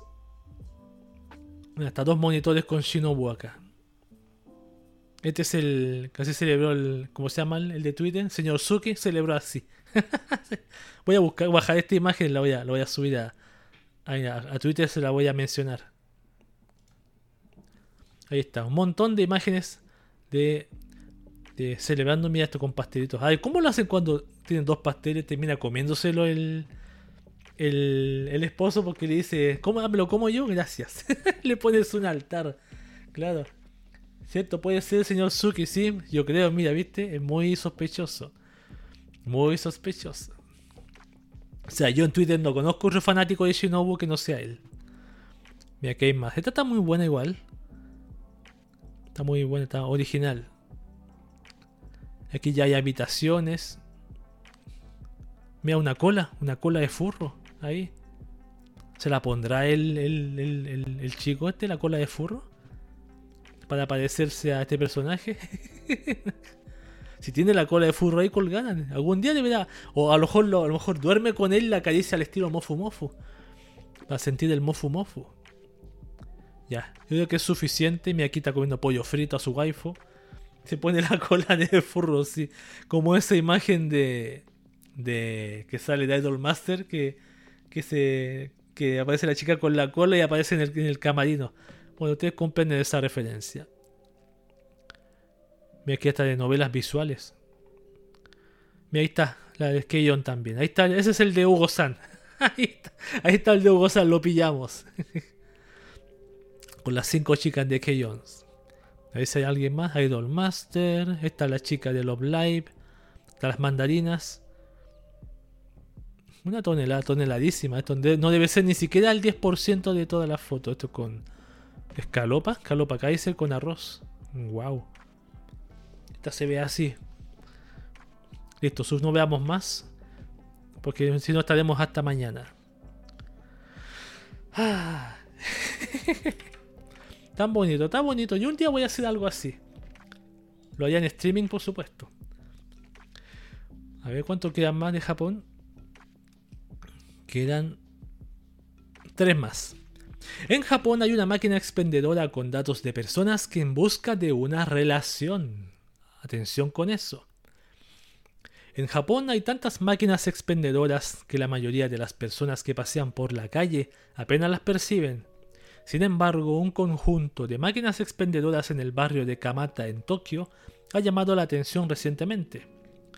Ocupando el bordillo y el interior por lo demás vacío de un pequeño banco de taquillas que funcionan con monedas, lo primero que llama la atención son las máquinas del exterior que ofrecen bebidas enlatadas por tan solo 50 yenes, cerca de 50 centavos de dólar, menos de la mitad del precio de la mayoría de las máquinas expendedoras de Japón, pero la máquina realmente inusual es la que se encuentra en el interior. Vamos a verla. La vitrina de productos está repleta de latas, pero estas no contienen bebidas. En su lugar están comprando el camino hacia una potencial pareja romántica. Las latas de color rosa representan a las mujeres que buscan compañía y las beige a los hombres, cada una con la edad del individuo escrita. Sin embargo, la máquina expendedora no es algo tan vulgar como un proveedor anónimo de ligues, ya que su inventario es abastecido y gestionado por Matching Advisor Press, que también se conoce por el acrónimo MAP, un servicio de búsqueda de parejas para solteros que buscan activamente una relación seria que, con suerte, conduzca al matrimonio o con katsu, como se llama en japonés. Mira, aquí está la máquina Aquí está la descripción de cada lata. Esta le da 30, 32, se ve aquí 48, wow. 40, 52, 47, wow, todo tipo de edades. De 27 hacia arriba. Cada lata cuesta 3.000 yenes, alrededor de 26 dólares estadounidenses. Pero no te garantiza necesariamente una cita y mucho menos una pareja. A ver. Lo que se adquiere es un vale para una entrevista de una hora y una sesión de asesoramiento con un asesor de Matching Advisor Press, cuyo nombre también está escrito en la lata para ver si eres compatible con el soltero o soltera cuya lata has comprado. Si lo eres, Matching Advisor Press organizará una cena de 3 horas para los dos con una tarifa de servicio adicional de 9.000 yenes más los gastos de comida y bebida asociados que deberás pagar. ¡Wow! Sin embargo, algunos detalles son confusos. Por ejemplo, el mensaje que aparece en el exterior de la lata está redactado como si fuera el consejero del Matching Advisor Press el que te hablara, como diciendo soy el consejero Ishikawa. Hay una mujer de 27 años que quiere casarse. ¿No quiere reunirse con ella? La aconsejaré.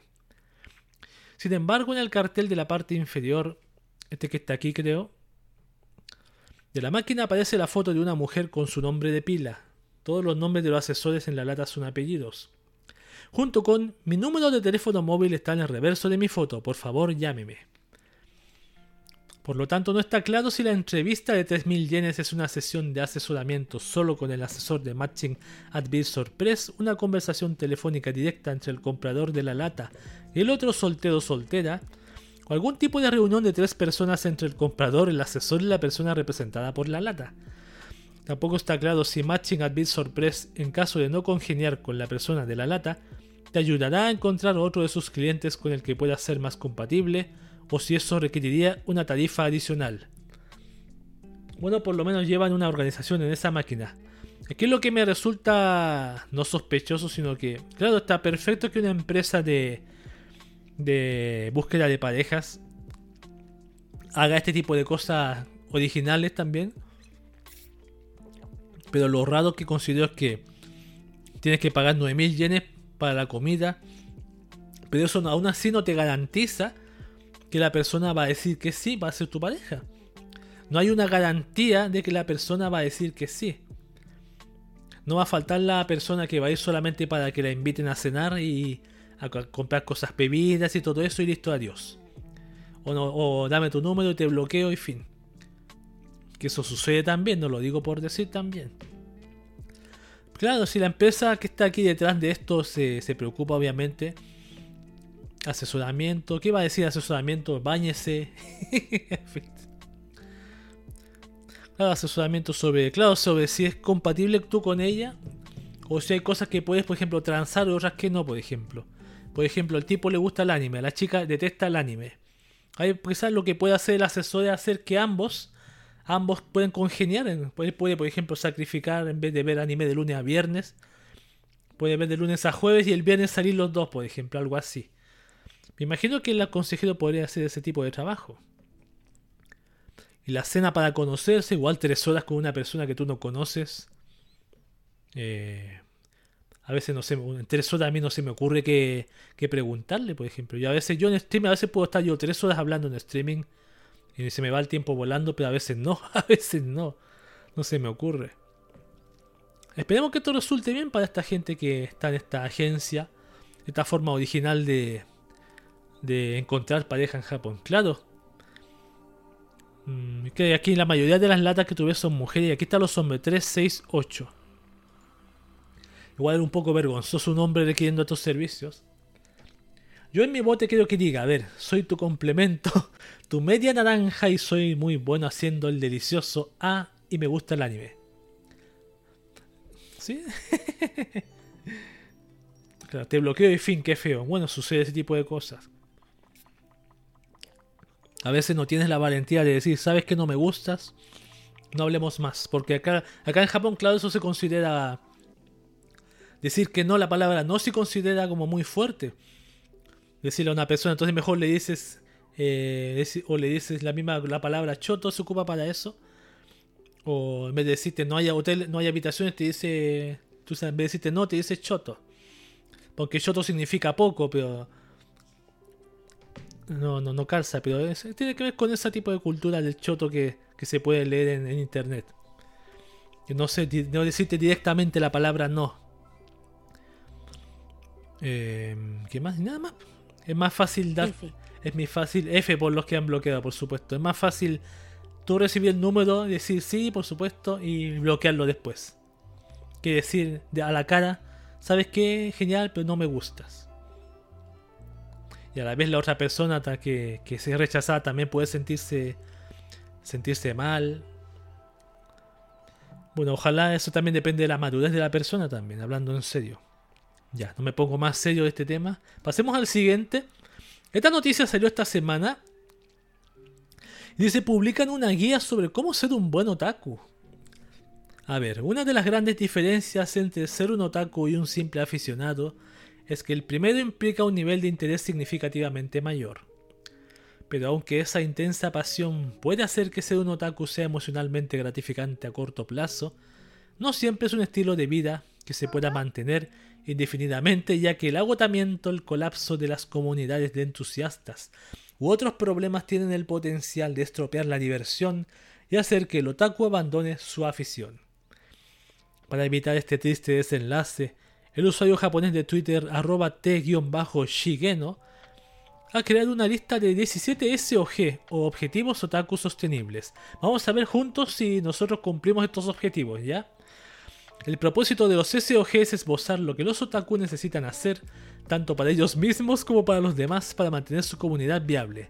Yo voy a responder y ustedes también responden ahí en el chat, si lo sí o no, ¿ya? Ojalá lo traduzcan en español, claro, sí, sería genial. Hoy podríamos traducirlo. Podríamos traducirlo. A lo mejor alguien ya lo está haciendo ya. Primero dice, no health, no life. Sin salud no hay vida. La lista comienza con tres objetivos que no son parte directa de ser un fan, pero que siguen siendo funciones vitales críticas que algunos otakus olvidan conservar. Sin salud no hay vida.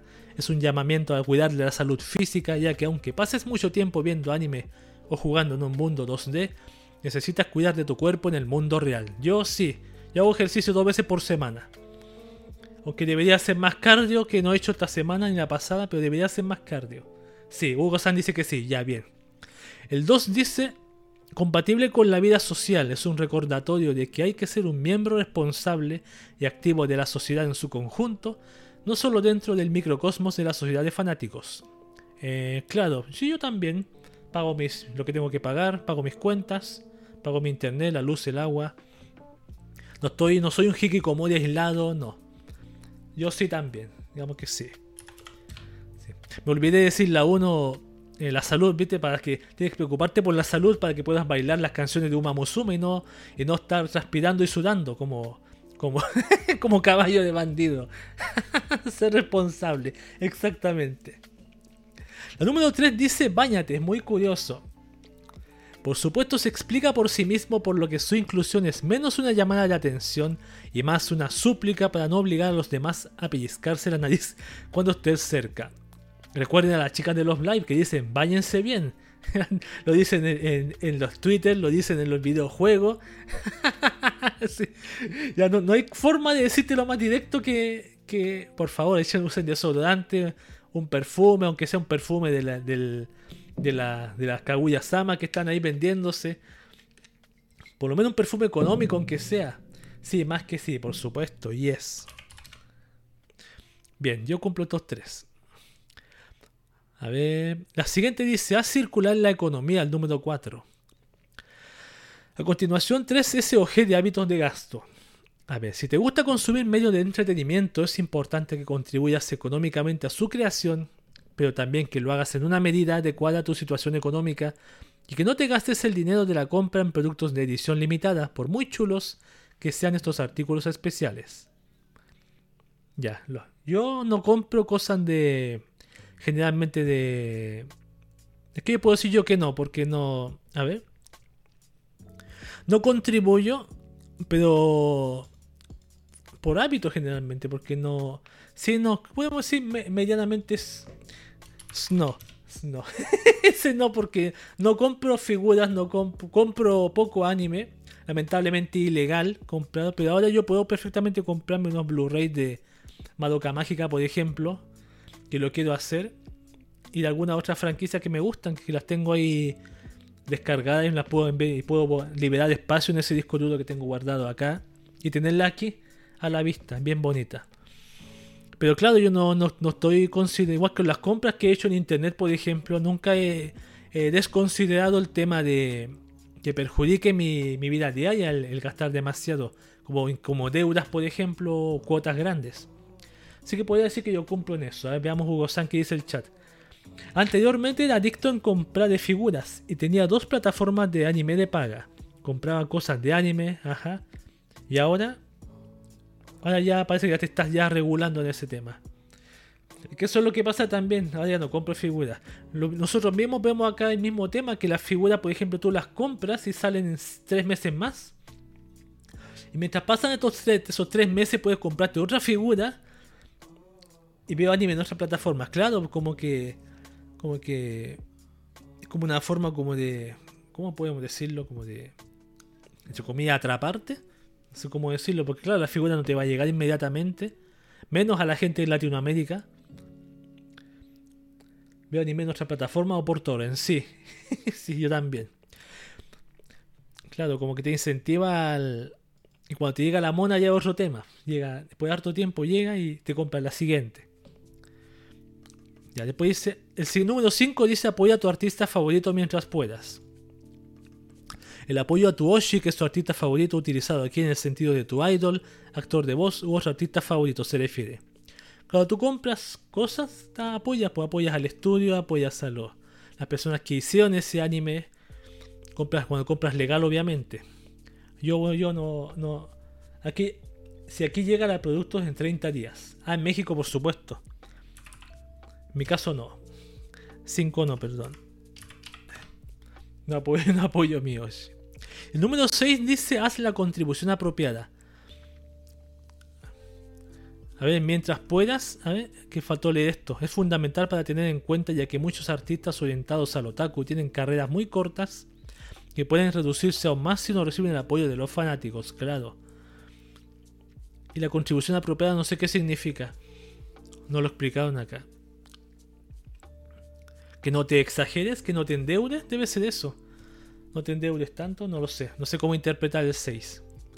Ya. Sigamos con las siguientes tres. El SOG7 disfruta y sigue.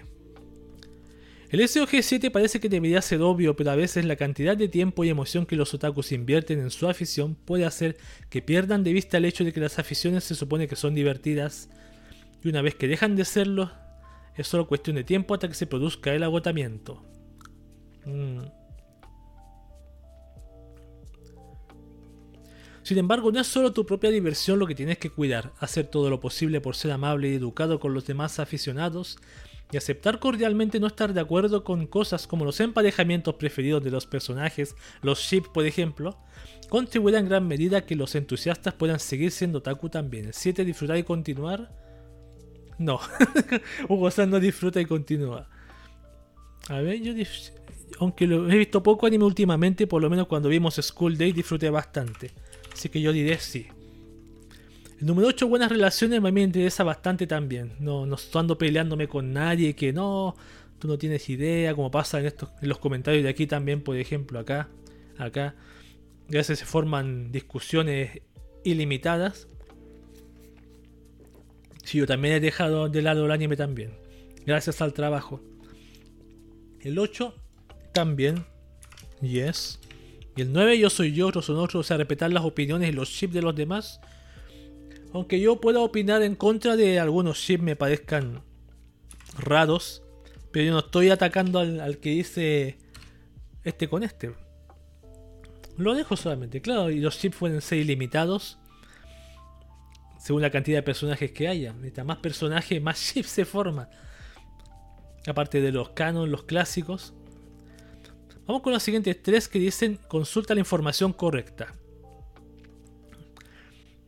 Eh, llegamos aquí a algunos aspectos más modernos del otakuismo, mientras que la gran cantidad de conocimiento disponible para cualquier persona con una conexión a internet puede ayudar a fomentar discusiones atractivas y animadas, la información inexacta puede conducir a todo tipo de problemas, especialmente si se utiliza para montar una guerra de fuego con alguien que en realidad no está equivocado en absoluto. 11, 10 también sí. Porque es muy fácil llevarse, dejarse llevar por los rumores, perdón, escribí mal. 10, ahí. El otro día, por ejemplo, me acuerdo que veía una imagen que decía, muchos solo fomentan noticias falsas, sí.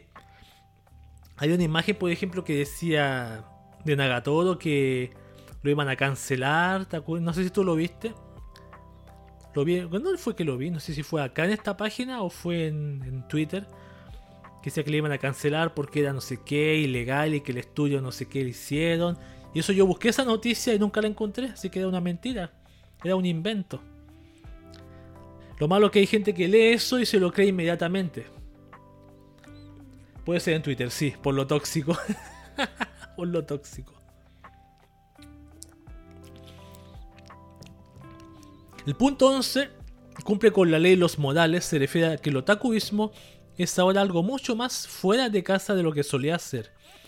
Con un número sin precedentes de convenciones, eventos de fans y peregrinaciones a lugares, abstenerse de invadir el espacio personal y la propiedad privada de los demás son puntos de etiqueta que los otaku deben tener en cuenta, no sea que tales eventos y reuniones comiencen a ser cancelados o prohibidos.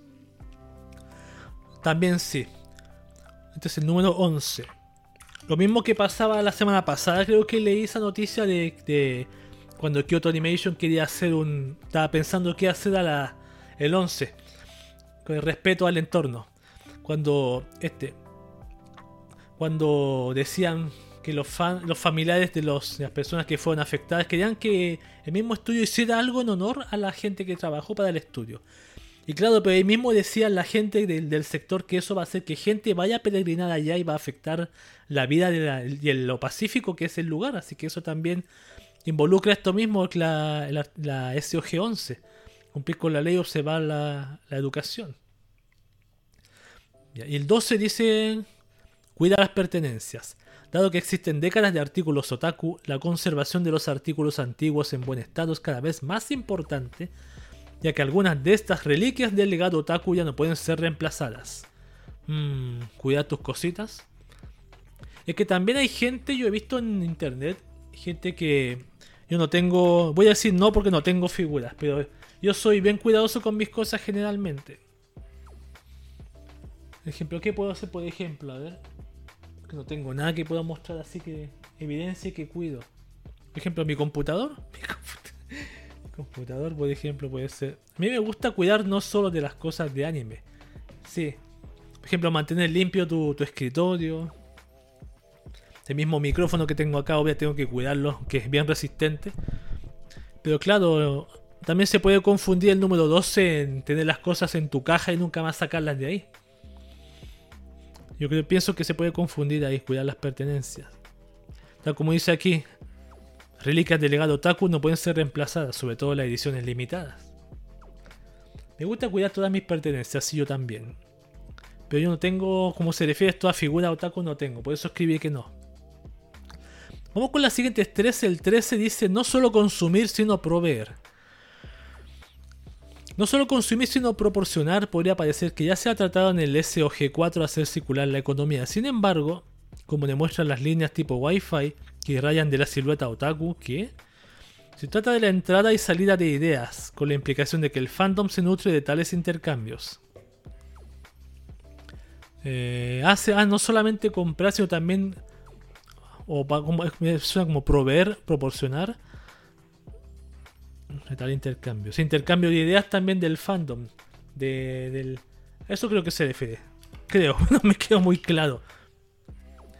A ver, no solamente como ser una persona que compra, sino también una persona que aporta.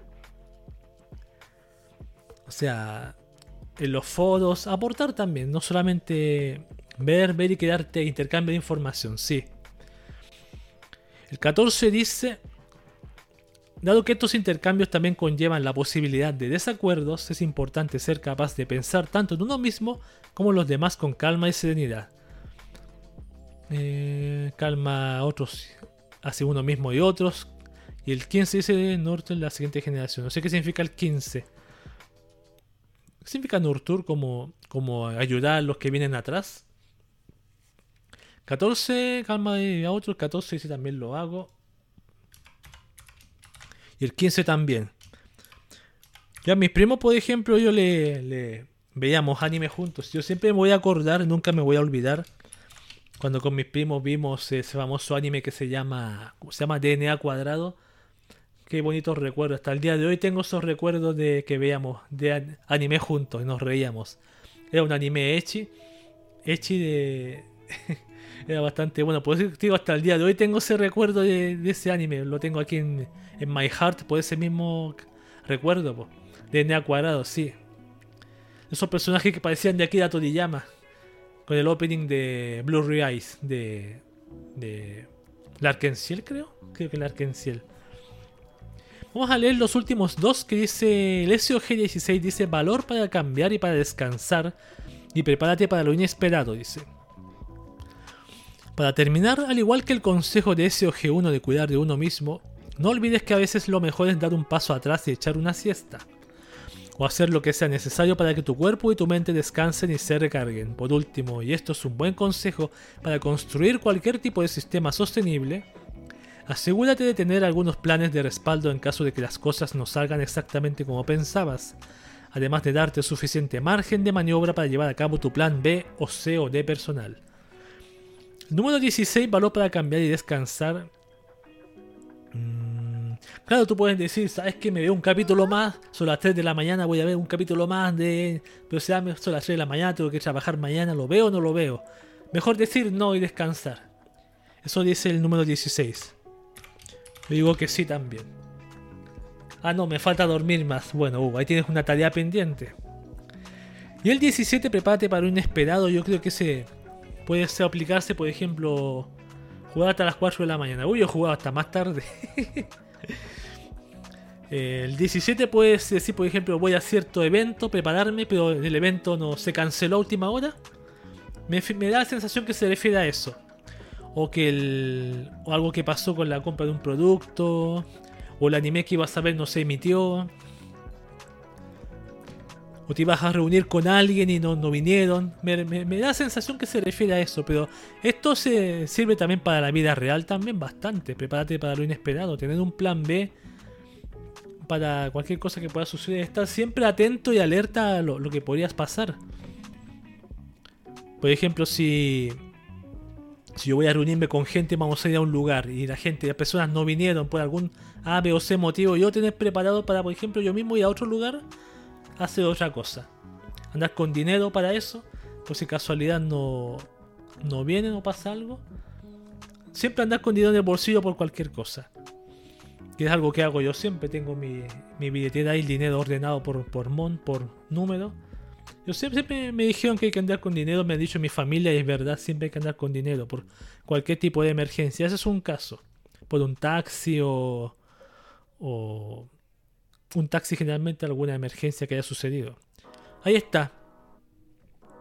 Los 17 que son.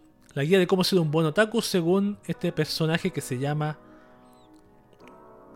Arroba Teshigeno. Ahí vamos a ver su cuenta de Twitter. Ah, no, no está. No está. Ahí lo voy a ver más tarde. No está, no está mal. ¿Sabes lo que se me estaba ocurriendo a, mí con esto? Hacer la, esta misma guía parecida, pero para los, la gente que hace streaming.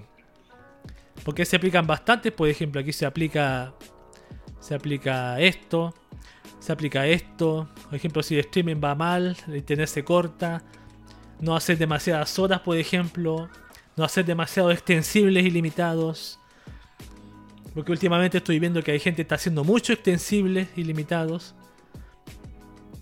También se podría hacer algo parecido. Cuidar de uno mismo, por ejemplo. Esto mismo.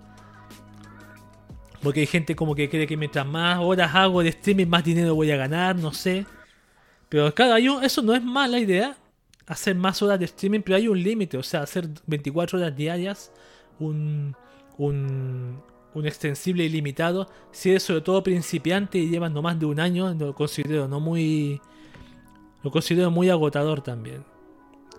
Sobre todo si no estás viendo resultados. Por ejemplo, si tienes 2 o 3 personas y estás, tienes 24 horas haciendo un streaming de 24 horas y tienes 3 personas, es, es un poco decepcionante porque es fácil imaginarse cosas que podían suceder, pero la realidad te muestra otra cosa.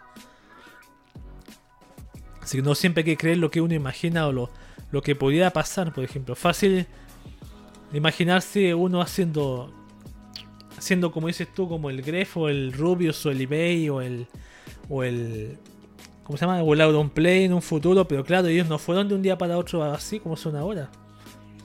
Nadie fue famoso, famoso entre comillas, o exitoso en streaming de un día para otro. Creo que nadie. Y a veces las mismas páginas de internet que hablan de estos temas dicen gana dinero haciendo streaming como ellos, como Ibai. Te lo muestran todo muy bonito, pero no te dicen la realidad de esto. Que yo he experimentado casi 10 meses ya que llevo acá. Cumplo un año en marzo en todo caso. Ahí está, muy buena la guía sobre ser un buen otáculo de dejar pendiente acá.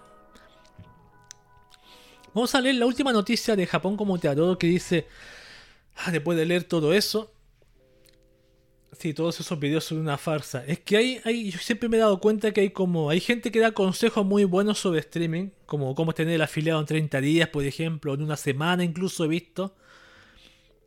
Y... Cube, han canjeado agua. Sí, gracias por el agua. Toma de agua, tomo té con limón, voy a tomar té con limón.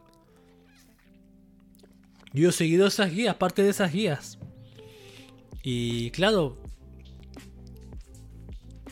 obviamente no lo obtuve en 30 días, obviamente menos en una semana. Pero yo tampoco hice todo lo que hacía la guía, porque no hice todo lo que decía la guía tampoco.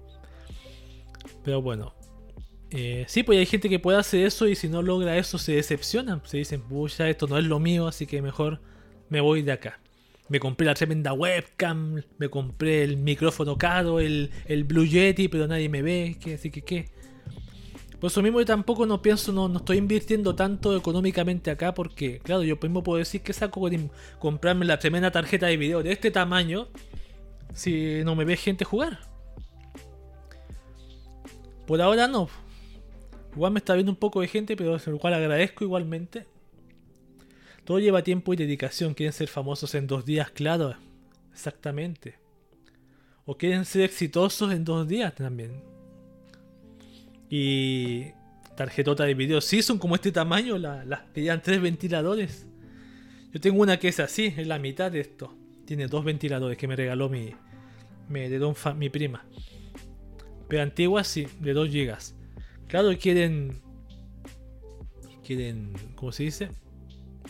Ser exitoso en la plataforma de Twitter, que es muy difícil hacerte notar porque arriba está la gente que tiene más, más visitas, más, tienen más viewers y tú estás abajo con cero, al fondo. Yo también estaba ahí al fondo con cero, ah, por lo menos no tengo cero. O no permito que tengas cero. Porque si no vas a estar muy hundido. Y nadie te va a ver en cero. O sea, yo, yo pocas veces he ido a, a ver ciertos, tipo de streaming al, al, que, al, al que menos tiene, tiene gente. Más por ver, por ver a seguir a alguien de abajo, porque a mí me gusta seguir a gente que empieza de abajo y empieza a progresar. Me gusta ver los cambios que hace, me, me gusta ver eso a mí, me, me, me, emociona. Bien, ya leamos esto. Kimetsu no Yaiba, otro Rengoku, fue visto haciendo campaña anti-COVID en la Comic Yo no sé si el primero lo leí, no recuerdo, creo que no. Excelente, sí. El 30 y el 31 de diciembre se estará llevando a cabo en Japón la gran convención Comic Market Comiket 99. Con el primer día consiguiendo más de 55.000 visitantes, tanto flujo de personas es perfecto para una campaña de cualquier tipo y al parecer el mismo sujeto que previamente hizo campaña anti-COVID vestido de Kyoyuro Rengoku de Kimetsu no Yaiba, hizo presente en las instalaciones. Pero esta vez no estuvo solo. Mientras hacía su campaña anti-COVID criticando el uso de mascarillas y la vacunación, en un video se puede notar que se le unió otro sujeto vestido de Tanjiro, Tanjiro Kamado, el protagonista de la franquicia. ¿Será que el futuro se le unan cada vez más cazadores de demonios? No lo sé.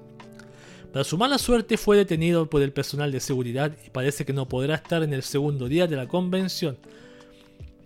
Por supuesto, si te causa curiosidad su cartel escribe algo como no dejemos que nadie nos controle.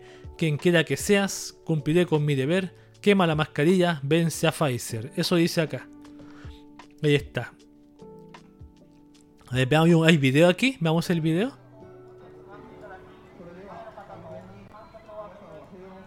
Ahí está. Perdón.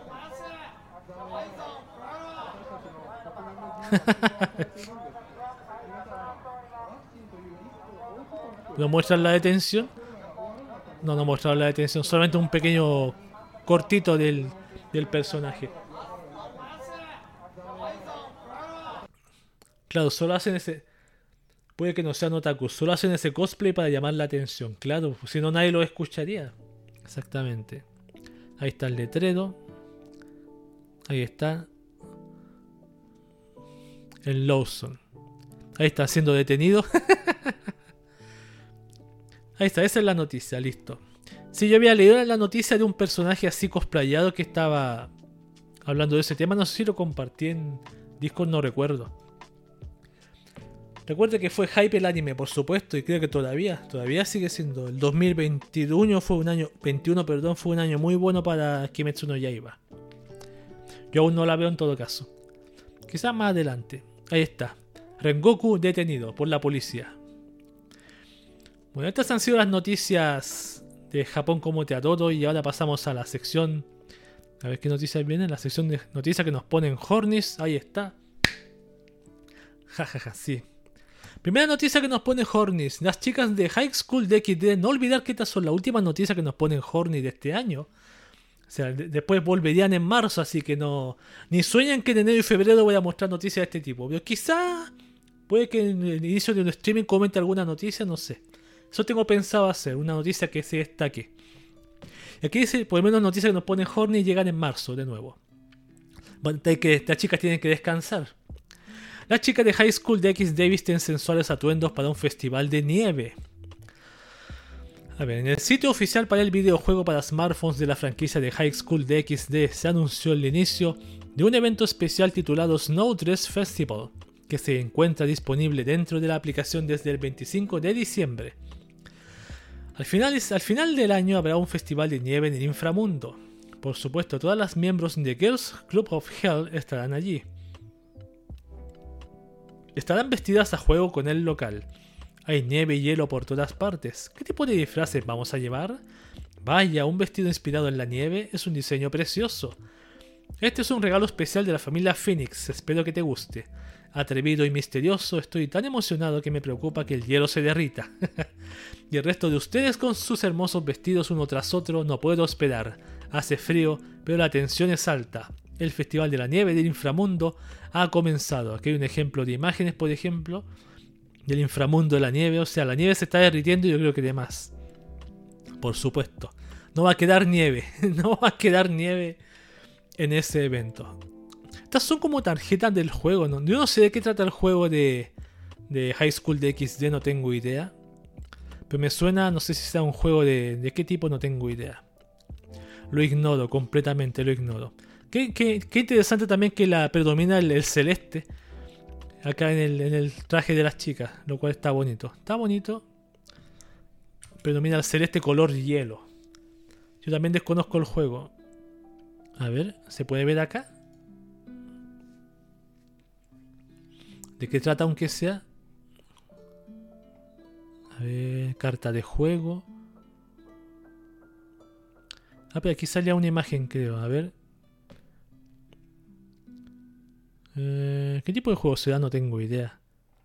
¿Qué es esto? ¿Qué es eso? ya. Ahí está la primera noticia que nos pone. Qué buenas las cards. Sí, es típico también que salgan eventos de High School de XD. Siempre están apareciendo por acá. Siguiente noticia que nos pone Hornets a nosotros. 2 de 4. Grisaya Phantom Trigger revela sensuales ilustraciones para su última entrega. En el sitio oficial para la serie de novelas visuales desarrolladas y distribuidas por Frontwing Grisaya Phantom Trigger, página de citas de QB, no, eso era la, página del juego. Había un, un Twitter al lado y salía esa chica. Se ha publicado una serie, no da la, la vecina, como se dice, vecinas que están a un kilómetro, no, no dan esa.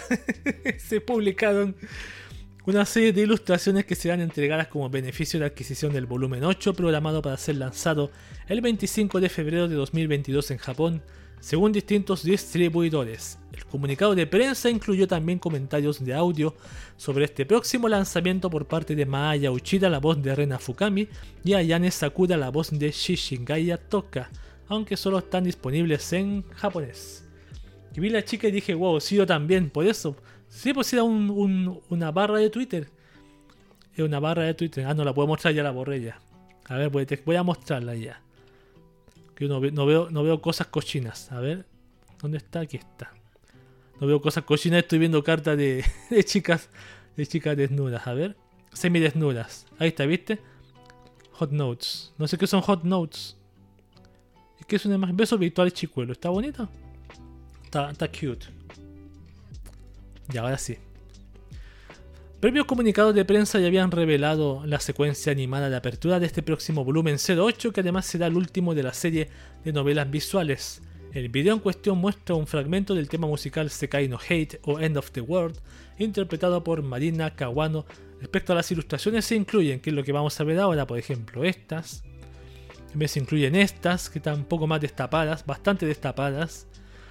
Se incluyen estas también, también está bonita. Mira el cocodrilo. Sí, no, yo estoy mirando el cocodrilo, no estoy mirando otra cosa. el cocodrilo. También se incluye esta. Una neko con un. ¿Cómo se llama esto? Taiyaki, un taiyaki. La neko del taiyaki. Wow, tremenda cola. Tremenda cola de aquí, de, la neko, sí. La siguiente es esta. Hay un día de. Mira, se parece al dibujo de la, de la Higurashi Go. encontré parecido. Ahí están las chicas comiendo arroz con curry. La siguiente imagen está acá, comiendo más, arroz con curry. La siguiente chica está acá con, sus, ¿cómo se llama? Sus trajes de, baño escolares. muy demasiado ajustados. Puede tener problemas de circulación. Y el último de imagen es esta. Ahí está. Grisaya Phantom Trigger. Creo que hay un anime también de esto, pero nunca he tenido idea de qué trata. Ah, bueno. Vamos con la siguiente noticia que nos pone Hornis también. Estas son las típicas que aparecen cada, cada mes. La revista Megami Magazine revela las ilustraciones de su edición de febrero 2022. Como es costumbre los últimos días de cada mes, se han revelado las nuevas espectaculares ilustraciones que se podrán encontrar en el próximo número de la revista japonesa Megami Magazine. Este nuevo lanzamiento que corresponde a la segunda edición del año 2022, también conocida como febrero 2022, ya se puede adquirir en tiendas físicas de Japón y también en sitios de importación como City Japan. Yo todavía no compro la mía, la voy a comprar pronto. Aquí está, por ejemplo, primera imagen de Mushoku Tensei Jobless Reincarnation. Ajá. Esta chica bien, me cae bien también. Me gusta también. Tiene patas. Komi-san wa Komi-shudes también. Ajá. Qué alta se ve aquí la, la, la, la. Las quintillizas también, otra imagen. Las imágenes están bastante lights. No como otras ocasiones que aparecen, son bastante sexosas. Ajá. Sekai Saiko no Ansatsuya. Senpai Gauss. Esta es la, la, de la Loli verde, la, la. ¿Cómo se llama? La, la Loli oficinista, que es bastante bueno. El anime me gustó bastante. Muy entretenido. Arifureta Shokugyo de Sekai Sankyu, no sé cuál es esta. Ajá. Shumatsu no Harem Wars en Harem. Este es que es como media echi, parece que sí. Ay, maldición. Kaijin Kaihatsu Bono Kuroitsu-san, no sé cuál es este. No tengo ni idea, pero la imagen está, está ahí, ahí está bien. Esas lolis, muchos lolis. ¿Cuál yo no vi ninguna? ¿Cuál loli? Tiene bonitos pósters, sí. ¿Cuál loli? Vamos a ver después cuando veamos atrás. Straight Blood, la típica imagen, sí. ¿La franquicia todavía sigue tan larga es? El 2012 que sé que existe Strike the Blood. Mob Global Alternative, ajá, porque salió una nueva creo este año. Gyakuten Sekai no Tenchi Shoyo Gumble Garandol, no sé cuál es esta. Chica con doble traje de baño. Purador de Pride of Orange, ajá. Ah, esta es la chica que juegan. ¿Te acuerdas de las chicas que juegan hockey que son como idols? Ah, estas son las puradores. el otro día vi un capítulo. Se viene el último OVA, ¿se va a acabar? ¿En serio? Bueno. Maya Record por la Maya Madoka Mágica. Esta es la, la U y la hermana de la otra que está aquí. No sé por qué no, aparece aquí, está recortado. No sé qué pasó. Abajo la otra salió el, el mes pasado. Bueno, ahí está. Patitas de chica mágica. Las Doll Frontline. Está el juego de de, de, de, de, chicas soldado, tanque, no sé qué es, no recuerdo. Las Garupan, Girls and Panzers salen siempre acá, vestidas de kunoichi, ninjas y no sé qué. ¿Ven? Las imágenes están bastante livianitas, Sorai Utility, incluso son hasta familiares, me acuerdo yo, podría decir yo. Sorai Utility, la mayoría, jugando golf. Ya llaman Osusume Next Summit. ¿Quién es ella?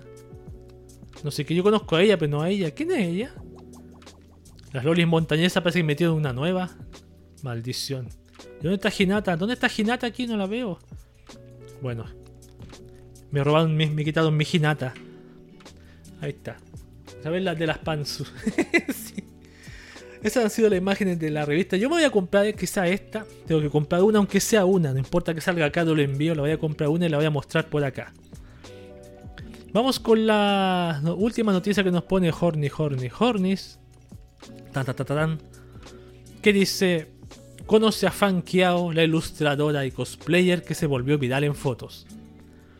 Excelente, cita muy buena. Fan Kiao es una ilustradora erótica de origen asiático que se volvió viral recientemente en los foros de comentarios en Japón, debido no solo a sus obras basadas en la franquicia de Princess Connect, Red Eye sino también porque se desempeña como cosplayer llevando a la vida real sus creaciones. O sea, ella dibuja y ella el dibujo lo hace, lo, lo cosplayea. Su obra más reciente de este tipo fue una ilustración del personaje de Saren Sasaki, que es la que está aquí. en donde la dibujó con su skin de verano y, añadió y añadió, perdón, sus propias fotografías haciendo el cosplay. Cabe señalar que aunque sus ilustraciones son hentai, sus fotografías de cosplay no, no tienen desnudos.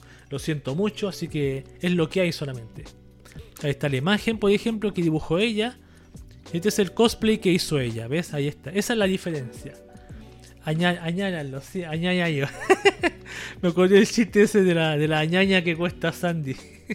Ahí está, ¿ves? Mira, con patas incluidas.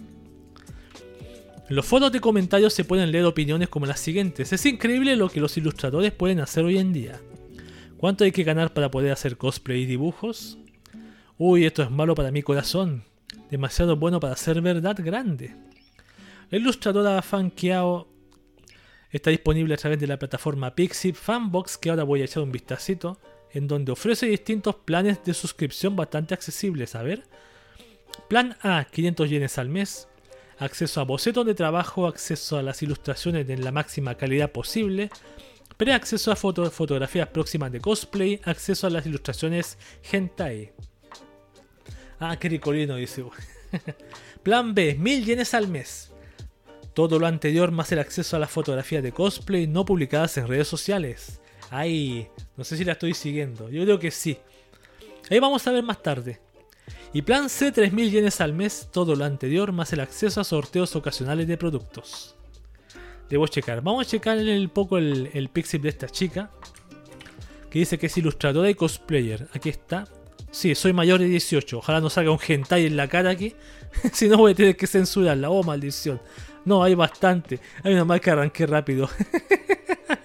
Había una directamente ahí. Mira, aquí está un ejemplo. ¿Cuál se pueden ver? Una gratuita. Siempre puede haber alguna gratuita por aquí. Aquí hay más. Hay bastantes. Pero aquí arriba está la, ilegal. bueno. Ahí está fanqueado. Debo checar, sí, chécalo. Chécalo toda la noche. Recuerde que Pixip le muestra de todo. Ah, no tenía. Sí. Muestra de todo. Pero Pixip, Pixip Fanbox es otra cosa, creo. Es como una especie de, de Patreon de Pixip. Porque está Pixip y está Pixip Fanbox, creo. Yo lo, yo separo por dos. Bueno. Ya vimos las noticias de. Nos ponen Hornis. Por último, última sugerencia del año: las pastillas anti-Hornis. Por favor, tómelas. Para que se le pase. Y descansamos un minutito de estas noticias para volver con la última sección de VTubers y Idols de este podcast de Cube Humilde con Udo Humildad. Voy a terminarme de tomarme el juguito.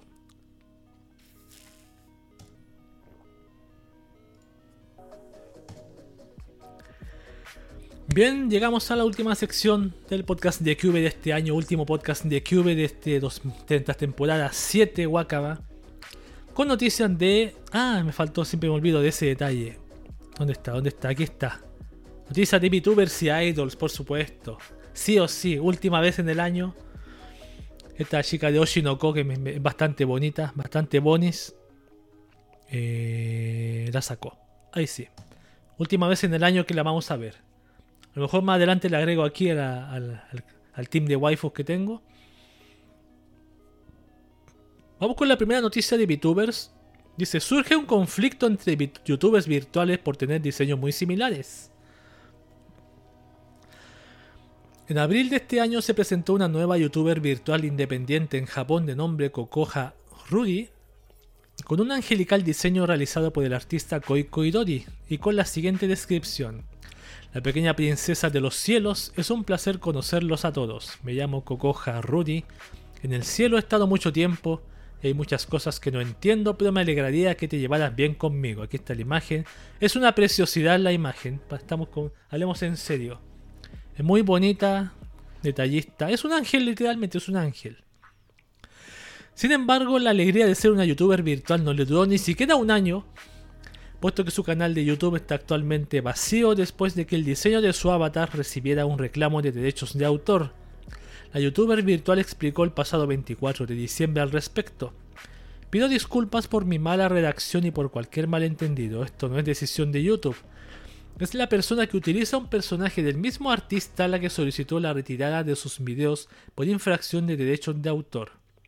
He hablado con el artista sobre esto, pero no quiere ocuparse de ello porque dice que es culpa mía por haber elegido este personaje.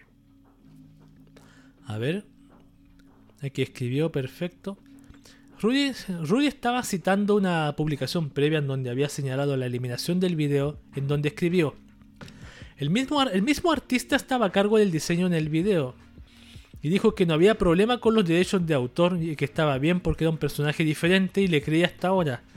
Pero ahora el video ha sido retirado debido a la violación de los derechos de autor. Estoy tan triste que no puedo hacer nada al respecto. Claro. Pero la situación no se limitó a solo un video. La persona entidad que solicitó la eliminación del primer video a través de un reclamo de derechos de autor terminó denunciando la totalidad de sus videos subidos hasta la fecha y YouTube aprobó todas las solicitudes. Ella dice, al advertir la infracción de los derechos de autor, la otra parte ha retirado todo como titular de los derechos de autor. Después de todo esto, ya no confío en que este personaje esté libre de problemas de derechos de autor. El, ilustrador dijo que tenía los derechos de autor de este personaje, pero no estoy segura de que realmente los tenga. ¿Ah? Así fue como se descubrió a la persona, en este caso otra youtuber virtual, que había realizado los reclamos de derechos de autor. En este caso se trata del canal Makoto ASMR, voy a verlo inmediatamente. A ver. Perdón, no. no, no. No, este es mi, mi, navegador personal, perdón. Ahí lo vamos a ver. Una popular cuenta de YouTube que utiliza un personaje efectivamente bastante similar y que se dedica a subir en general grabaciones ASMR. El color, a ver, ¿está aquí? No. El color del cabello, el color de los ojos, las plumas, el traje del, del entre comillas. Todo eso suelo utilizarlo en mis diseños. La estrella, la corona, el bastón mágico, el color azul claro de la imagen, así como las ilustraciones. Incluso la edad de los personajes es la misma. Me puse en contacto con ellos para preguntar si podía cambiar la ilustración, pero no me contestaron. A ver, supuestamente esta es la Rudy y esta es la otra. O al revés, no, esta es la que está demandando, la que hace ASMR y esta es la que le he borrado los videos. Son demasiado similares, loco. Demasiado. Esta es la, esta es la, la que hace ASMR y esta es la otra. No son idénticas. Bueno, son idénticas obviamente, no tienen mucha diferencia, pero claro. La ropa quizás cambie, las alas cambien, pero hay que ser, mi opinión, hay que ser muy desgraciado para hacer una petición. Lo malo es que el autor, aquí lo, que me, pregunto yo, ¿hay más noticias? No. Así que continúo, voy a terminar de leer y voy a opinar. Hemos consultado al ilustrador y le hemos pedido la otra parte que nos cuente cómo se había parecido el diseño desde su oficina. El ilustrador me dio permiso para revelar su correo electrónico e información, pero la otra persona se negó a revelarlo y estoy muy confundida con esta respuesta que ha sido ignorada hasta hoy señaló que el artista supuestamente se advirtió a la otra chica que su diseño era muy similar. El artista me ha dicho que el cliente ha especificado el motivo de antemano y ha elegido los colores y el diseño y que le ha advertido a la otra parte sobre mí y mis diseños en el proceso de trabajo. Debido a la naturaleza del contrato, el artista no podía revelarnos la correspondencia por correo electrónico sin el consentimiento del otro cliente, así que estábamos esperando su respuesta. No quería hablar demasiado de las cosas oscuras Así que voy a dejar el tema hasta aquí. Eh, mm, a ver, el artista. ¿Qué opina el artista? Vamos a leer la opinión del artista. Como artista me siento en parte responsable de la situación que he llevado a esto y también estoy muy afligido. Ya he encargado a un abogado que se ocupe de este asunto y me ha dicho que es mejor esperar y ver ya que aún no es seguro que mis ilustraciones y otros productos de información sean el centro de este litigio. Eh... Puede no ser el centro, voy a colocar la tu imagen acá, pero... Eh, yo tengo la duda, ¿cuál es la primera imagen que se hizo? ¿Esta o esta? Porque claro, si yo hago una imagen, yo como artista puedo decirle a la otra persona, ¿sabes qué? Tu personaje que me estás pidiendo se parece mucho a la que hice anteriormente. Y podría demandarte por derechos de autor. La idea, siempre cuando uno es un VTuber aparece es no parecerse a otro VTuber o no sacarla o no copiar idénticamente lo, como aquí se ve las alas. La cara es idéntica, es perfectamente idéntica. Eso para mí ya es malo. Sí, sé que lavar las manos, por eso ya contrató un abogado. Exactamente, eso es lo mismo estoy pensando. Supuestamente él es el responsable de evitar este tipo de cosas. De evitar que en un futuro una VTuber intente votar a otra porque el personaje es idéntico. No falta alguien que el chat le dice, que típico dice, ¿sabes que hay una VTuber que es igual a la tuya? O te robaron tu diseño, ese tipo de cosas. Claro, y, generalmente no reaccionan en buena forma. Lamentablemente. Por ejemplo, reclamar contra el que creó el diseño. ¿Por qué hay otros VTubers que tienen el mismo diseño que yo? Por lo menos un 95% parecido al mío. A ver, eso de YouTube con solo que le digas que tienen derecho de autor al otro usuario le cierra el canal. Sí que este se defienda, exactamente eso. Se parecen ropa y alas cambian. No sé si el peinado también. Cambia un poco, esta es más lisa y esta es más ondulada. Oslo, gracias por regresar, ya regresé, sí. Si yo te opino lo mismo que tú, el diseñador quiere decir que no es culpa de él. Alguien de las VTubers va a tener que desaparecer, qué mal, claro. Ese es que el problema, claro, no puede. No va a poder seguir trabajando porque. Y por lo menos yo veo eso, desaparecen, hacen otro modelo con otro nombre, lamentablemente. Mm, perdón.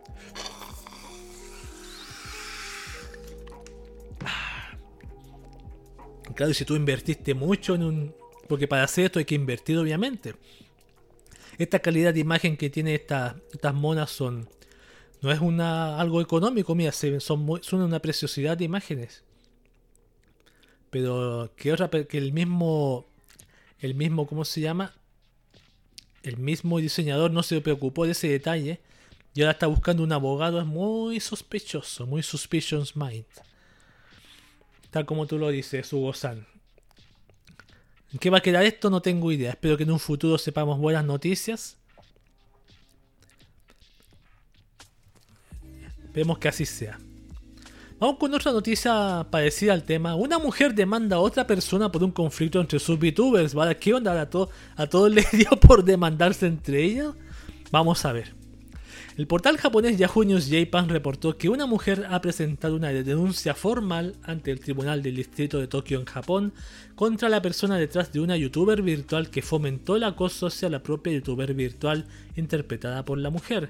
Es decir, el conflicto virtual ha sido llevado a los tribunales en la vida real. Wow. Calumniar a un personaje que actúa como tu alter ego en el espacio de internet es lo mismo que acusar a la propia persona, una mujer que es una youtuber virtual o VTuber que publica videos interpretando a un personaje ha presentado una demanda en el Tribunal de Distrito de Tokio con estas pretensiones. ¿Los derechos de las personas reales se extienden a los personajes virtuales? ¿Ah? La demandante, una mujer, comenzó sus actividades como youtuber virtual en el año 2019 en Japón. En los videos no aparece a la propia mujer, sino una chica con diseño de anime que actúa como su alter ego. Cuando la mujer mueve los brazos y las piernas, el personaje se mueve de la misma manera y sus palabras y expresiones faciales se enlazan, de modo que entretiene al público cantando y hablando a través del personaje. El canal de publicación de videos tiene cientos de miles de suscriptores. Sin embargo, en 2020 alguien difundió en internet la información falsa de que una youtuber virtual femenina había acosado a otra, lo que le trajo más de 10.000 mensajes amenazantes, entre ellos renuncia y cuélgate de una vez. ¡Wow! Me suena a japoneses, sí. Por esta razón la mujer decidió presentar una demanda exigiendo la divulgación de los datos personales de la youtuber virtual que publicó por primera vez la información sobre el supuesto acoso. ¿Qué es alter ego? Alter ego es un personaje que te representa, por ejemplo, en un videojuego hay un, tú creas tu personaje para que obviamente en el juego mate dragones, rescate princesa. Ese es un alter ego. Eso significa alter ego. Significa otro ego, creo, en latín. Por ejemplo, yo en mi cuenta de. Digamos que yo tengo un Facebook, tengo una imagen de una mona china. Ese sería mi alter ego. no aparezco yo, sino que hay otro personaje que te, te representa estéticamente. Yo puedo interpretarlo así. Pero los videojuegos más. Y, y las VTubers también, por ejemplo. Ejemplo eh, Kizuna Ai no es, no es así, es otra chica atrás. Ese es el alter ego de ella, Kizuna Ai. Ella habla, se mueve, pero aparece otro personaje en la pantalla. Y nosotros vemos a Kizunai, pero hay otra chica atrás. No me acuerdo el nombre quién es. Pero eso es un alter ego. Kizunai es el alter ego de ella y trabaja en eso, con ese alter ego. Sigo leyendo. La mujer que dice sentirse asfixiada cada vez que lo recuerda ha dejado de publicar videos desde hace más de un año. Por esta razón decidió presentar una demanda exigiendo la divulgación de los datos personales de la youtuber virtual que publicó por primera vez la información sobre el supuesto acoso. Si se pueden identificar los nombres reales y otros detalles, la entidad emprenderá acciones legales. O sea, la mujer esta que está que fue demandada quiere saber quién es la youtuber virtual, la persona que está detrás de ese alter ego, para contrademandarla, me imagino yo. Es como si fuera tu, tu otro yo, claro, pero con otras características y y costumbres exactamente. La gente contribuyendo al RAW. Para que se libere el RAW. ¿Cuánto le queda al RAW? Ah, le queda, le queda bastante. Gracias. Sigo leyendo. La noche del 30 de diciembre informó en internet de que iba a poder presentar una demanda. Para una mujer que perdió a su madre a una edad temprana y no tiene familia a la que recurrir, ser una youtuber virtual es tanto una fuente de ingresos como un lugar donde estar. Dice que le han animado los aficionados que comentan bienvenida de nuevo cuando hace sus transmisiones. La mujer se quejó en la entrevista. Incluso las calumnias contra mi personaje alter ego me han perjudicado en la vida real y me han estropeado la vida. Me estoy gastando todo en el RAW. pero tiene un límite, afortunadamente. No con la vez anterior que con un golpe lograron la meta, así que ya no, ya no más. Ya no más. ya no más. Bien, resumiendo esto. Está. Hay una youtuber y hay otra que la está demandando a ella o acusando de que ella la acosa. Lo cual es esta, dice, esta dice que es falso. Y esta quiere saber quién es la mujer detrás de acá para contrademandarla, en mi opinión. Eso es lo que está sucediendo acá en este caso de. de. de dramas VTubers. Vamos a poner una sección nueva llamada Dramas VTubers. Salen noticias de este tipo. Conflictos VTubers para allá. La inauguramos el próximo año. Conflictos VTubers. Bien. Vamos con noticias ya, no más conflictos de VTubers. Esta dice HoloLive, Sakamata Chloe es la primera miembro de la sexta generación en entrar en el top 50. A ver. El portal japonés Dimensional Expansion reportó que la youtuber virtual afiliada a la agencia HoloLive Production Sakamata Chloe ha entrado en el top 50 de youtubers virtuales con mayor número de suscriptores a nivel mundial. ¡Wow! Y esta chica es nueva, no olviden. Chloe es la primera miembro de la sexta generación en conseguir entrar a este grupo y acumula a la fecha más de 676.000 suscriptores en su canal de YouTube, por lo que ya está cerca de superar los 679.000 suscriptores que acumula a la fecha la youtuber virtual Denusho Yoshiro, una de las pioneras de la industria en Japón, no sé quién es. Tan pionera que no la conozco. Ahí está. Oh, maldición. Ahí está. Sakamata Chloe. Es nuevecita. Y le está yendo muy bien.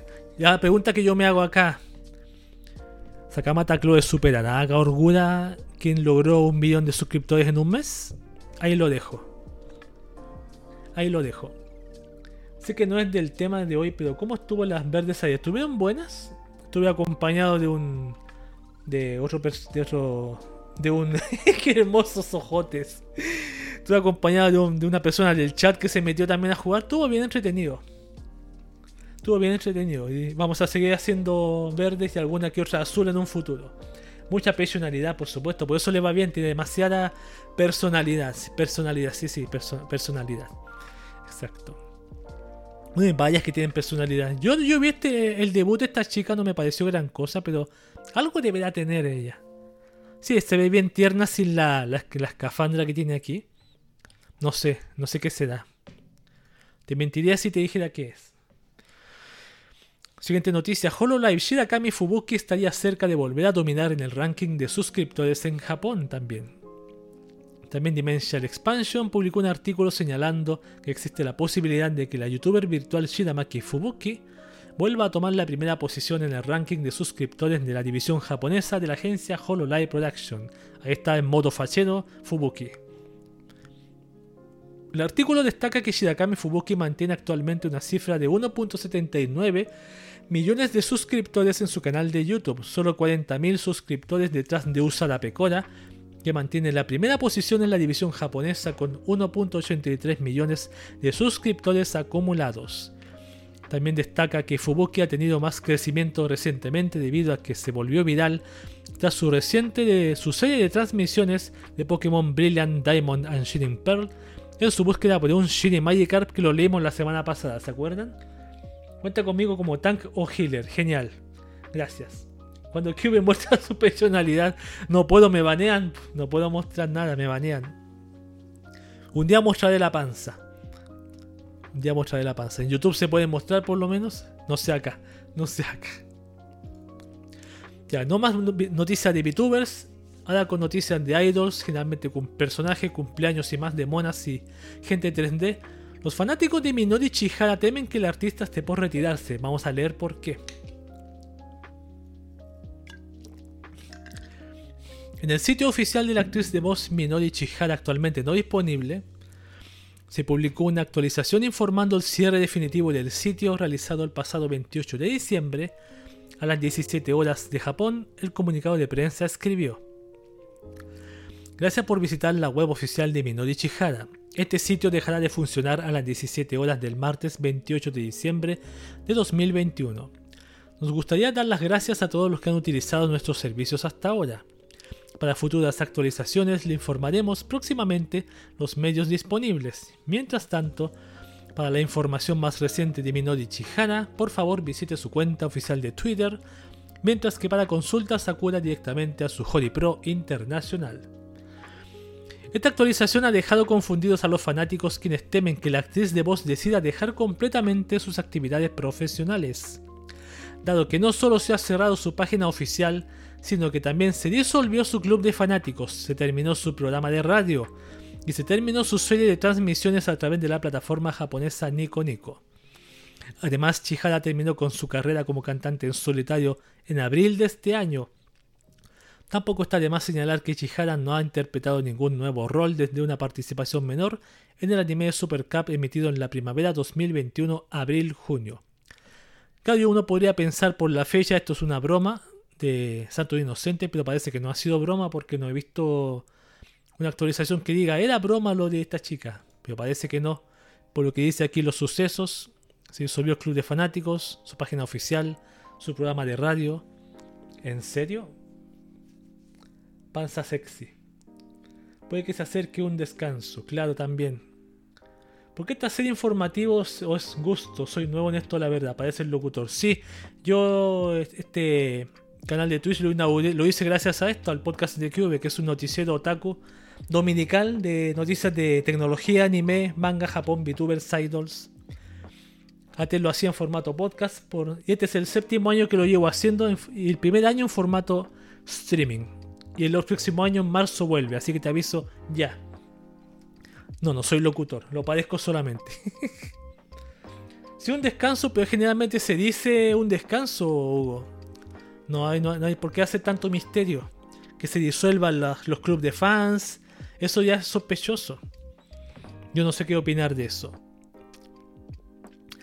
Vamos con la siguiente que es Maya Sakamoto, la voz de Chitna, anuncia su embarazo. Así, ah, embarazo. Bueno, no sé por qué esta noticia acá no la incluí.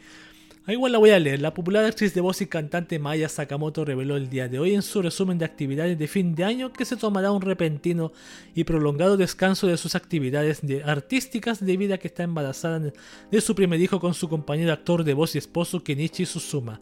No, sé qué rol hará Kenichi Suzuma, que bien es ese tema, sí.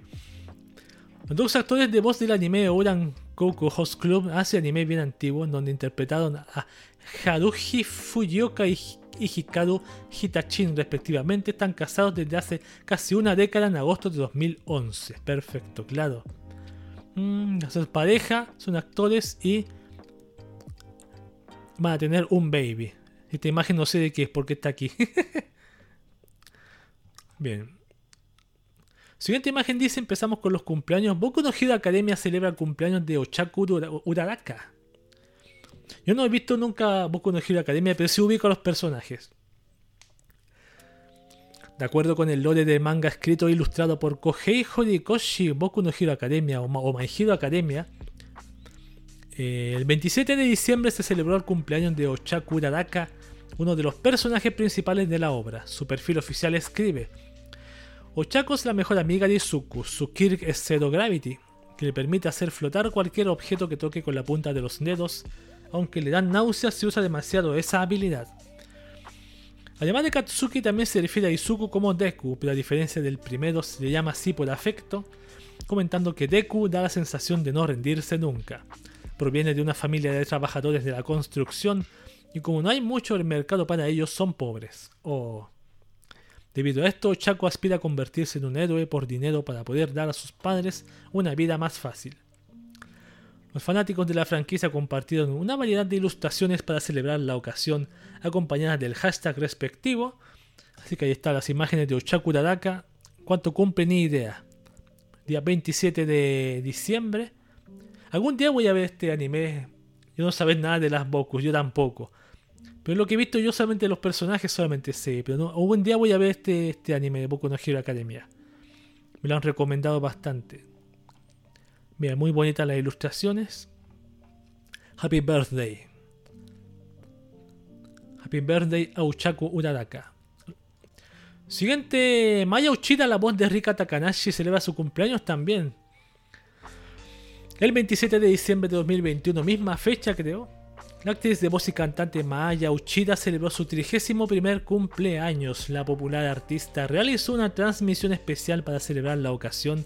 A ver, y dedicó un pequeño mensaje, son 2 horas 15, a sus fanáticos en donde escribió. Estoy muy contenta de que tanta gente haya celebrado mi cumpleaños conmigo. Gracias por toda la felicidad. Le deseo todo lo mejor para el 2022. Aquí está bailando. A ver. Aquí están hablando. Pequeña entrevista. Ahí está. Mira qué, qué, qué suculenta torta. Ah, vamos a ver, perfecta. He hecho bastantes roles. Rika Takanashi Shuni View de, Mogoi, de Mokoi Gashitai, la famosa chica Shuni. Ah, Norman en Yakuza Kuno Neverland. Hay bastantes roles acá. Rea Sankan Sankaria. A Lucas Soldik en Hunter Cross Hunter. Mm, Futaba Yoshioka en Aohadu Ride. Conozco algunos. Shadow Kirima en Gochuman Gausaki Gochumon Gausaki Deska. Irina Shiro en Haikus de XD también. También hacía gemidos entonces. también hacía gemidos entonces. No sé, no sé si School de XD tendrá gemidos, no sé. Nuestra Seiyu Chuni, sí, por supuesto. Este anime yo la vi, la película no la he visto. No sé si, si verla algún día también. Igual ese anime algún día podríamos verlo en streaming también. Este 2022. Que los martes van a ser de streaming de anime. Lo digo ya, los martes. A partir de la semana pasada vamos a ver anime. Y vamos a empezar con Ore Monogatari que no la he visto. Oresuke celebra el cumpleaños de Sumideko Pansy Sanshukin. De acuerdo con el lore de las novelas ligeras escritas por Rakura e ilustradas por Buriki, Orewosuki Nano wa Omae Dake Kaiyo, Oresuki Are You the Only One Who Loves Me, el 31 de diciembre se celebra el cumpleaños de Sumideko Sanshukin, también conocida como Pansy, uno de los personajes principales de la franquicia. Su perfil oficial escribe, es un personaje principal en Oresuki. Ella está enamorada de Amatsuyo Kirasagi y es objeto de afecto de Taiyo Oga y Yasuo Hazuki. Ella es una estudiante de segundo año de preparatoria y una ayudante en la biblioteca de la escuela. A veces la llaman por su apodo Pansy. Mientras está en la escuela, Pansy se ve como una chica menuda, simple con cabello largo negro atado con trenzas y gafas gruesas y tiene una infamia por verse sombría. En realidad es una belleza hermosa con un tamaño de busto mucho más grande de lo que normalmente muestra. ¡Wow! Los fanáticos celebraron la ocasión con ilustraciones a través del hashtag respectivo. Yo me acuerdo que cuando salió este anime, no sé si te acuerdas tú, Gozan. A ver, otro anime que tengo pendiente. Sí, lo, vamos lo podemos verlo en streaming también. ¿Cuál es el anime donde el principal le cortan la cabeza por sus compañeras de clase? no, sé cuál es esa. ¿No es Higurashi? ¿No crees Higurashi? ¿No es Higurashi? No creo. a lo que estaba diciendo antes. ¿Te acuerdas que cuando salió este anime se hubo como una especie de controversia porque esta chica se parecía a la chica del famoso 177013? ¿Te acuerdas o no? La protagonista de ese infame manga. Pensaban que era esa, era idéntica a esa chica. Ahí está. Imágenes de pan. Sí, sí, me acuerdo de esta chica. En Twitter pasaba esa cosa. Ahí está con su dotación al máximo. Se ve mucha más bonita así. No sé el nombre, por eso pregunto. Es que animes de que corte. Hay varios animes que pueden pasar eso, por eso yo no, lo he visto todos tampoco. Mira, está, sensualota. Si me das más detalles, te, te, puedo ayudar. Si me das más detalles, te puedo ayudar. Pero no. Así. si me das más detalles, te ayudo. Wow. Estoy comiendo galletitas. Wow, maldición, esto se está poniendo mejor. no, ay, pensé que era otra cosa. Me asusté. me asusté. Bueno, ¿te parece ese doble bien claro? Es bien parecida con las trenzas, los lentes. Puede que sea Higurashi. Dame más detalle y te, respondemos. Yo con Hugo Tiene algo como escuela en el título principal. Eh, no es Gakugurashi, no creo. Porque eso es de zombies. Qué bonita olla con enormes ojos, sí. Sí, pues eso es lo que decía la imagen. Se, se ve regularcita, pero cuando la ves así, como al 100%, se destaca imponentemente. Sí, vamos a, voy a, voy a echar una miradita a este anime un día. Muffin Chris, gracias Muffin Chris por pasarte. Bienvenido al stream. Ojitos, sí. Estamos viendo monas chinas encueradas, no. Estamos viendo el cumpleaños de este personaje que recordábamos que se parecía mucho a la, protagonista del 177013, ¿cómo se llama ese manga? Tiene bastantes nombres. No, no es Metamorfosis, tiene otro nombre. Ah, no recuerdo. Se deprime, se fue del gremio. Ah, después te explico eso. Que me invitaron a otro, perdón. Si quieren, estamos viendo hentai. No, no estamos viendo hentai, no podemos tampoco. Si no habrían cerrado esto hace rato. Ya, suficientes imágenes. Vamos con el siguiente. Que dice Kimetsu no Yaiba celebra el cumpleaños de Nezuko Kamado. De acuerdo con el lore del manga escrito e ilustrado por Koyo Haru Gotouge, Kimetsu no Yaiba el 28 de diciembre se celebra el cumpleaños del personaje Nezuko Kamado, la hermana del protagonista de la franquicia, y sobre quién gira la trama central de la obra. Su perfil oficial escribe. ¿Por qué escucho muy fuerte la música? No sé. Ya. Dice, sin embargo, como demonio, Nezuko parece haber olvidado una buena parte de sus recuerdos como humana, además de los relacionados con su familia, y por ello no conserva la personalidad exacta que tenía antes de la transformación. Sigue siendo muy cariñosa y protectora con los humanos a los que ve como miembros de su familia, aunque esto se debe principalmente a la influencia que Sakonji Udo Kodaki tuvo sobre ella mientras estuvo dormida durante dos años. Nezuko también conserva algunas de sus emociones humanas, ya que se la ha visto llorar cuando está triste y sonreír cuando está feliz, pero en general parece más distante que sus compañeros humanos, aunque sigue siendo mucho más tranquila y menos maliciosa que la mayoría de los demonios. Los estudios de animación de Ufotable publicaron una ilustración especial para celebrar la ocasión que ya está mientras que la comunidad de internautas compartió distintas actualizaciones a través del hashtag respectivo de la Nezuko Kamado. Aquí está, mira qué bonita está Nezuko chiquita en su cajita. A haber un montón de imágenes, yo lo sé, como obvio, de todo tipo. Imágenes generalmente normales. Yo tampoco he visto Kimetsu no Yaiba, además está decirlo. Pero un día quizás lo vea. Mira que está con lápices, una belleza. Así está, feliz cumpleaños para Nezuko, no sé cuánto cumplirá, no tengo la más menor idea. Es uno de pelo largo, de uno de pelo largo enamora a una de sus compañeras, pero como le salió bien, empieza con las otras, y como salió con las otras, las que era su novia lo terminó matando. Ah, no creo que sea School Days. La vimos la semana pasada en streaming. Qué pena que no. No pudiste, no lo vimos contigo. School Days. ¿Será esa? Puede que sea esa. Ve la imagen, busca la imagen y quizás sea esa. School Days debe ser. Me suena a School Days. Cierto que la vimos la semana pasada con. Antes de Navidad la vimos con, con Hugo Sánchez y otras personas. Estuvo muy bueno, fue la primera vez que streamé ese streaming con anime. Y Twitch no me dijo nada, eso fue lo mejor de todo, no me dijo nada. Nada que no, derechos de autor, no, no me dijo nada. Bueno, yo después del, minuto borré los videos, así que puedo hacerlo una y mil veces. Sí, es ese. Listo, bien, perfecto. Lo podemos volver a ver el, próximo fin de mes, el próximo fin de año, sí, pues, cerca de Navidad de nuevo. Animes para ver en pareja, en Navidad. Bien, ahí están las imágenes de Nezuko. Vamos con el último cumpleaños que dice Komi-san wa Komiudes. Komiushudes. ¿Cómo dice? Celebra el cumpleaños de Shouko Komi. Pero como que parece medio creepy, ¿no? creepy. Eh, no, no, no. Es que es el, eso es lo interesante de ese anime. Termina como romance. Empieza como romance. Y termina creepy, como dices tú.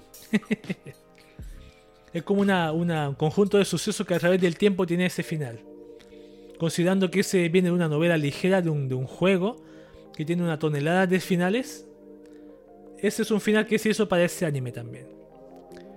Se le dice bad ending, sí, terminó mal. Un romance que termina mal es School Days, como le digo yo. De acuerdo con el lore del manga escrito e ilustrado por Komihito Oda, Komi-san wa Komi o Komi Can't Communicate, el 25 de diciembre se celebra el cumpleaños de Shouko Komi, la protagonista de la obra. Su perfil oficial escribe. Aunque Komi Shouko es considerada la Madonna de su escuela, ella misma es incapaz de socializar con los demás a tal nivel que puede llamarse trastorno de la comunicación. Es incapaz de pronunciar una palabra ni un sonido en su vida diaria debido a su ansiedad paralizante y al miedo al rechazo de sus compañeros. Aguas, ahí viene la muda. Sin embargo, sueña con superar esta adversidad y desea establecer relaciones amistosas con los demás y hacer 100 amigos. La única persona de su escuela que conoce su incapacidad para comunicarse bien es su compañero de clase, Tadano Hitohito. Tadano ha decidido ayudar a superar su ansiedad y hacer realidad su sueño de tener 100 amigos. Con la ayuda de Tadano, intenta socializar con los demás alumnos de su clase y entablar amistad con ella. Así, los fanáticos compartieron una variedad de ilustraciones para celebrar la ocasión acompañadas de su hashtag respectivo. Yo puedo, decir que, aunque no soy, no soy, no me considero un fanático exagerado de este personaje, de, o del anime, igual lo veo, pero no me considero fanático de, de Como que me, aburre el hecho de que ella no hable. Y de que en la primera temporada lo habló bastante poco. Podríamos decir que la siguiente temporada que se confirmó para abril de 2022 debería hablar un poquito más. Igualmente me gustan las caras así que tiene así de, se sorprende así. se sorprende. Eso no está bueno. Pero no, me considero un, un, fanático del anime. Igualmente lo veo. Sobre todo en streaming. A ver. ¿Crees que se lo merece lo que le pasó al prota? Mm. La ansiedad. A mí me hostiga el anime por tanto kanji. Claro, eso es lo malo también que me, me molestaba que cuando ella mostraba su cuaderno no estaba traducido.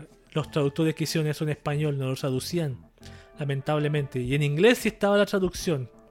Y como yo no sé muy bien inglés, mi inglés es básico, igualmente intentaba comprender el contexto que intentaba decir la, señorita Comi. A ver, por lo que sé si se lo merece. Bueno, por supuesto, él fue más infiel que el, que el infiel más grande del mundo.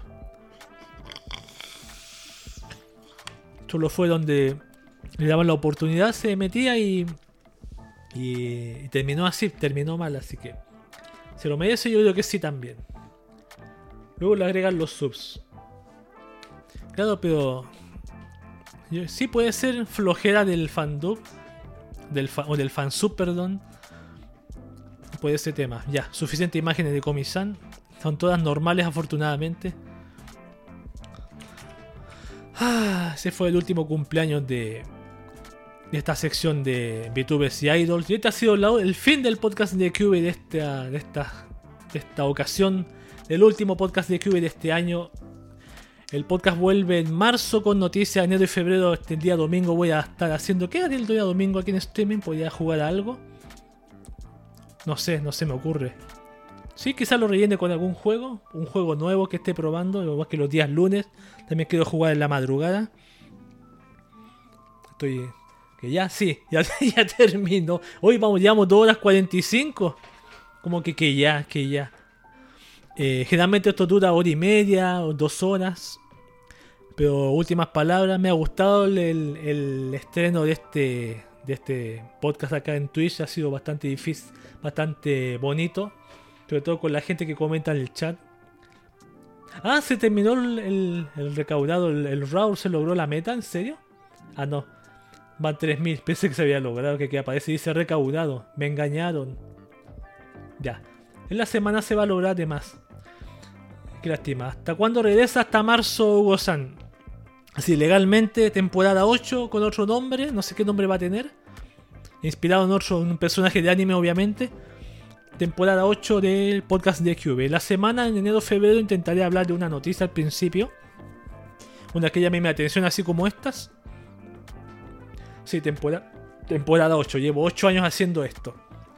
Así que muchas gracias a la gente que vino, muchas gracias a la gente que ve este podcast, gracias a la gente que viene a este canal, a la gente que deja sus comentarios, sus emotes, su, su subo, todo lo que está ahí, junta sus puntitos. Y nos veremos el podcast de Cube hasta marzo. Obviamente voy a seguir haciendo streaming acá, eh, de, de juegos generalmente. Enero febrero va a ser full juego, full juego. Probaré algunos nuevos. Eh, meteré algún nuevo por ahí. Si me ven jugando algo raro porque estoy probando. Y en marzo haré el nuevo. El nuevo horario, nuevo. ¿Qué voy a hacer día martes, día viernes, todo eso? Todo bien como lo hice este año. Nuevo calendario. Espero tener los emotes hechos también para si alguien se quiere suscribir por un emote. Y me despido de todos ustedes como lo hago siempre, acostumbro acá. Wakaba para todos. Ah, perdón, siempre se me olvida este detalle. Tengo que arreglar esto. A ver, a ver, a ver, a ver, a ver. El otro del podcast, sí, el otro del podcast.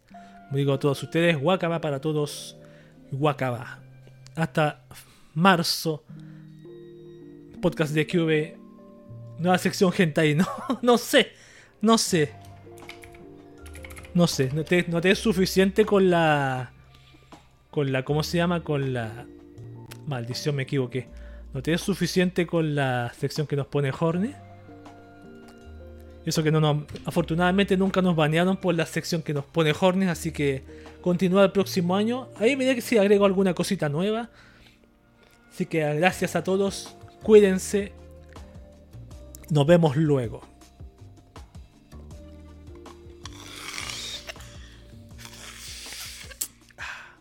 Qué rico jugo.